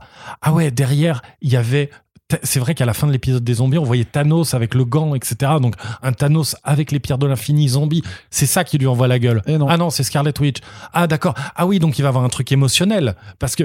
Et non. Et en fait, il y a une espèce de, de, de truc où on se dit qu'il va avoir des, des choses intéressantes à raconter à ce moment-là, par exemple. Et en fait, non, c'est balayé en deux Après, secondes. franchement, le plan, pareil, avec le portail, la, la masse de zombies qui tombent dessus, je trouvais que c'était plutôt sympathique à voir. hein, graphiquement, il Ouais, tabasse hein, l'épisode. Ah non, non, hein, les, deux, euh, les deux derniers épisodes tabassent graphiquement, ça y a pas de Euh, moi, il y a- il d'autres trucs. Il y a plein de, il y a, il y a, il y a déjà des incohérences avec T'Challa qui est au courant que Killmonger est son cousin. D'où, comment, pourquoi? Euh, Oui, ça arrive ouais. comme ça. hein. Ouais, ouais, c'est vrai. Euh, Et ensuite, l'autre truc, euh, moi, c'est la surenchère de twist et de, enfin, ça arrête jamais. Et encore une fois, j'ai l'impression que c'est écrit par une IA. Euh, c'est vraiment en fait il commence un, un plan et 30 secondes après il échoue et puis on recommence un champ un plan et puis il échoue et puis euh, et ainsi de suite et ensuite l'apothéose c'est quand euh, Killmonger euh, récupère les pierres de l'infini et ok bon en fait vous arrêtez jamais et ça ça a plus aucun sens c'est du rebondissement pour deux rebondissements donc c'est plus des rebondissements c'est juste en fait une euh, ça sert à rien en fait pour moi ça m'a sorti Et puis, il y a- et puis il y a des trucs au niveau de l'écriture qui sont un peu balourds. Euh, le moment où il réintègre. euh, Non, la- Balou, c'est dans le livre de la jungle, ça n'a rien à voir. mais, euh, Hein? Ça, c'est plutôt, c'est le chien de. Mickey. Euh, et du coup. C'est balourd. non c'est C'est plutôt le balou chien. l'ours. Pas balourd. Oui, je sais, mais c'était une blague. Non mais c'est balourd. Oui. Du coup la blague est pas drôle. C'est balou. l'ours. Balourd c'est pas une arme mais dans Dark Souls mais je sais, mais C'est j'ai joué. de l'ours. C'est le principe du jeu. R à la fin. Alors que balourd, il y a un balourd. Putain, on a Jean-Michel premier degré avec nous aujourd'hui, c'est insupportable. Est-ce que tu as bien compris la différence entre les deux Non, j'ai pas compris du tout. sûr, ouais. tu me Non, tu peux m'expliquer et ne pas laisser Aurélien finir, comme Donc, ça. Ouais, du coup. euh, ouais, le moment où à la fin, elle a Natacha, euh, qui est, où tout le monde était mort là, euh, de, de son univers. Ouais. Ils la mettent dans un Univers où où- elle est morte. C'est ça. voilà. Ah, c'est l'univers de, de Ant-Man, enfin de l'univers où, où Ouais, voilà, c'est celui-là, voilà. Et la, la manière dont Nick Fury est écrit à ce moment-là, en mode, Hmm, tu n'es pas celle que je connais, mais je sens qu'on va bien s'entendre, ou un truc comme ça, je sais plus comment c'est écrit, mais Ouais. C'est balourd. You're not the Natasha I know, but you've got Tu veux a, un ours a heart, un truc comme ça. Ouais, effectivement. Ouais, bah, c'est que le clin d'œil à ce moment-là mais il pouvait pas Wink, wink. Là, t'as ça et t'as Captain Carter qui revient dans sa dimension et en fait le Winter Soldier de sa dimension à elle c'est Tony, enfin c'est Steve Rogers qui a été conservé. On sait pas comment parce qu'on sait, on, le voit pas finir dans la glace ou quoi, mais qui apparemment a été en- enfin voilà sauvé. Ouais, de- ouais, mais ça, oui, pareil, ça, c'est- voilà, ça tombe Bah, un ça, peu comme c'est ça. clairement des pistes parce que oui, du mais coup, sans que ce soit parce que parce que du coup la question à- à- pour pour pour l'ouverture c'est de quand même de dire à votre avis que raconte, que va raconter la saison 2 C'est-à-dire, est-ce qu'on va reprendre euh, des nouvelles terres parallèles et raconter des nouveaux what if machin Ou est-ce qu'ils vont quand même se risquer aussi à, à pour, à continuer justement des histoires dans ces nouvelles euh, continuités qui, ont- qui ont été Non, je- je modifiées? Par exemple, euh, refaire justement le délire de Winter Soldier avec Steve Rogers, par exemple. Tu vois, S'ils vont le refaire. Moi, je pense qu'ils vont réutiliser. Et moi, je pense que ce sera Ah ouais 50-50. Ils vont réutiliser. Faire là les histoires. certains- Est-ce que Thor aurait pas une famille avec Jane Foster du coup Ouais, dans, dans voilà, la je pense aussi Je pense Ils qu'ils vont vont, faire la teuf. ils vont reprendre au moins deux, deux ou trois des réalités qu'on a vues là dans, ce- dans, dans cette saison. Et à côté de ça, par contre, le reste sera de la nouveauté. euh, voilà. On aura peut-être la suite des aventures de Killmonger. Ah, ouh. Ouais, il Mais non, mais il est dans son, dans Et- c'est fini. Re- Par contre, ce qu'on sait euh, a priori, c'est qu'ils repartiront pas sur univers zombie vu qu'on aura une, une série d'animation Marvel Zombie euh, séparée. Ouais, qui mais sera forcément meilleur que cet épisode. Ça, moi, moi, ça me paraît clair qu'ils vont faire une suite à Captain Carter parce que le personnage est culte déjà. le en personnage est culte. ouais, On c'est sait une bonne Kevin mascotte. Feige-. Mm. On sait que Kevin Feige aime beaucoup Haley Atwell, c'est pour ça d'ailleurs qu'il a validé la canonicité de Agent Carter par rapport à toutes les autres séries où il laisse toujours un peu le flou et tout. Euh, parce que John Carter, il y a le Jarvis de John Carter dans. euh. Ah, de toute façon, ça a été dit ouais, John. Carter Ouais, et, euh, Voilà. et, et Et Khan. puis il part euh, du court métrage de Louis Posito, Ouais. voilà. Donc euh, ça, ça me paraît évident. Après, par contre, j'essaie de réfléchir aux autres épisodes. Je vois pas trop qu'est-ce qu'il pourrait faire de suite, Euh, parce que l'univers où euh, Loki, enfin où Natasha Le- finit à la fin euh, de l'épisode 9, donc l'univers où les L'univers Avengers ont de- été tués, Le re- retrouver le personnage du Doctor Strange euh, maléfique, ça ouais. Euh, même le Star Lord de Ch- T'Challa, ils peuvent ça, je me pose la question. Enfin, sans Chadwick. euh, Ouais, bah, Ah non, non, coup, non, du coup, non, non, non, non, ouais, non, non. Mais c'est du doublage. ils Ouais, peuvent- mais ils vont le gommer de Black Panther 2, tu vois. Enfin, je sais pas. Je... Justement, s'il le, le recaste pas dans en live action, je pense pas qu'il prendrait quelqu'un pour refaire le per... Non, Bah, ils ont pris d'autres acteurs euh, pour d'autres acteurs de doublage pour d'autres personnages. Ouais, mais ils sont pas morts. C'est pas, pas parce que Ouais, c'est- mais justement, ce serait pas le premier, tu vois, qui. Je sais pas. on- Moi, ça me semble vraiment touchy. Hein. Ça me semble Même vraiment le côté, est-ce que hein. Thor et Jane Foster vont faire des gamins J'ai envie de te dire que l'épisode. Enfin. Bon, déjà, je pense. Ça serait marrant, non? Parce que la Bah, parentalité pourrait comme faire- ça, tu Ils la pourraient faire des blagues. Ça ça a pas vraiment été. Enfin. C'est pas un truc qui existe en Ah, Je, comics, je euh, pense qu'ils le feront. Oui, bah justement. Je pense qu'on bah, le regardera c'est- et je pense justement, qu'on en fera des cauchemars. si ça n'a pas été fait en comics, ça peut être fait aussi. Enfin, ça, ça, ça peut Non, être un, tu- un bon prétexte, quoi. Quels autres épisodes vous verriez à part Captain Carter euh, et celui-là, du coup? Enfin, je me rends pas trop compte. Ah, moi, je pense qu'ils vont faire euh, des épisodes pour introduire les X-Men et les Fantastic Four dans le MCU. Non. Et Mephisto. Non, Et Mephisto, effectivement. et Et si Mephisto. Était derrière Vendavision Non, c'est What If, c'est pas T'imagines euh, Terre parallèle numéro X où il y a tel personnage. c'est- Tu penses qu'ils peuvent pas le, le truc c'est que techniquement ah je sais je sais mais, ah, vous êtes bête Euh, techniquement alors oui mais c'est vrai mais techniquement euh, je veux dire les- les- je sais non non mais je sais ce que j'ai vu dans une interview aussi de- de- d'un des producteurs que la saison 2 va aussi aborder les films qui n'étaient pas qui Ah sont oui. post euh, Infinity Saga Ah oui. donc on va avoir du euh, Eternals, du Shang-Chi. Éter- voilà, du Eternals et du Shang-Chi Si les on va Éternels étaient du- intervenus face à Thanos. Oui, certainement. Ouais. Par exemple si Euh, Icaris va arriver, il va couper la tête à Thanos et euh, fin d'histoire.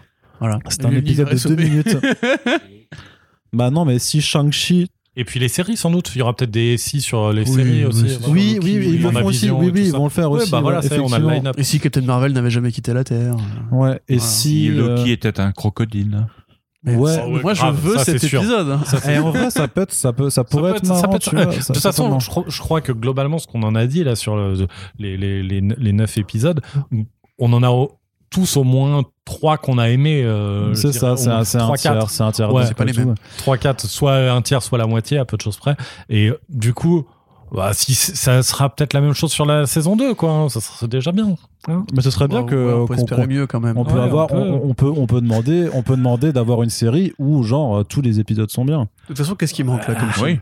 Il manque Iron Man 3, il manque Thor 2. Bon, il manque plein de trucs. Thor 2 et 3. Bah, euh, non, Thor 2 et 3, Thor 3 comme ils l'ont bien utilisé. Le et les Spider-Man, au final, il y en a aucun des Spider-Man. Ouais, mais Spider-Man, vu qu'ils font déjà une série d'animation euh, sur. euh, C'est vrai, sur Ouais, puis il est comme il paraît, ouais. il est quand même assez présent, mine Ouais. de rien. Et si Andrew Garfield avait joué Spider-Man il continue. il nous énerve. Après, voilà, il doit manquer. Bah, Ant-Man, il est un peu présent, non En fait. Ouais. euh, manque Ant-Man, il a pas trop les, ouais, il y a pas Ouais, trop. ouais, Et si Edgar Wright avait réalisé Ant-Man? ah, putain, eh, Bon épisode, ça. Ça, hein. ça pourrait être Imagine, marrant. ils le font même, pour quoi. Tu sais, ils reprennent son script et tout, et ils en font un petit, un petit condensé. tout, serait stylé. Ce Et sera- ce vu sera- que- vu qu'il y a eu des décalages, en plus, peut-être qu'ils taperont sur des films qui sont à peine sortis ou des choses comme ça, genre. euh, Bah, c'est Doctor ça, c'est- ouais, ça 2. dépend de quand ça sort en Ouais. 2022 par rapport à. Mais non, mais c'est vrai qu'il y a quoi. pas Doctor de- Strange 2, il était censé sortir même, euh, du coup. euh, là- Avant, euh, avant même Spider-Man. Il n'y a, pas- de Captain Marvel centrique, de Scotland centrique. euh, Mais Captain Marvel a beaucoup Et de rôles. si, et si Chester était vraiment japonais Oh Ça, ça pourrait être pas mal aussi, tu vois. Ça, ça sera un Là, le vrai- choix qui aurait été fait à la base pour changer ça complètement, quand même, c'est quoi du coup? C'est la mère de Chester qui épouse un japonais ou? Bah, je sais pas, un truc dans ce genre. Quoi. Alors, Non, ou juste, juste que ce soit un vrai un mec qui soit né au Japon, c'est Et tout. peut-être tu que ce serait ça. Akira Voilà. Yoshida. What if Akira Yoshida? Ouais, ça, si- Akira Yoshida existait vraiment.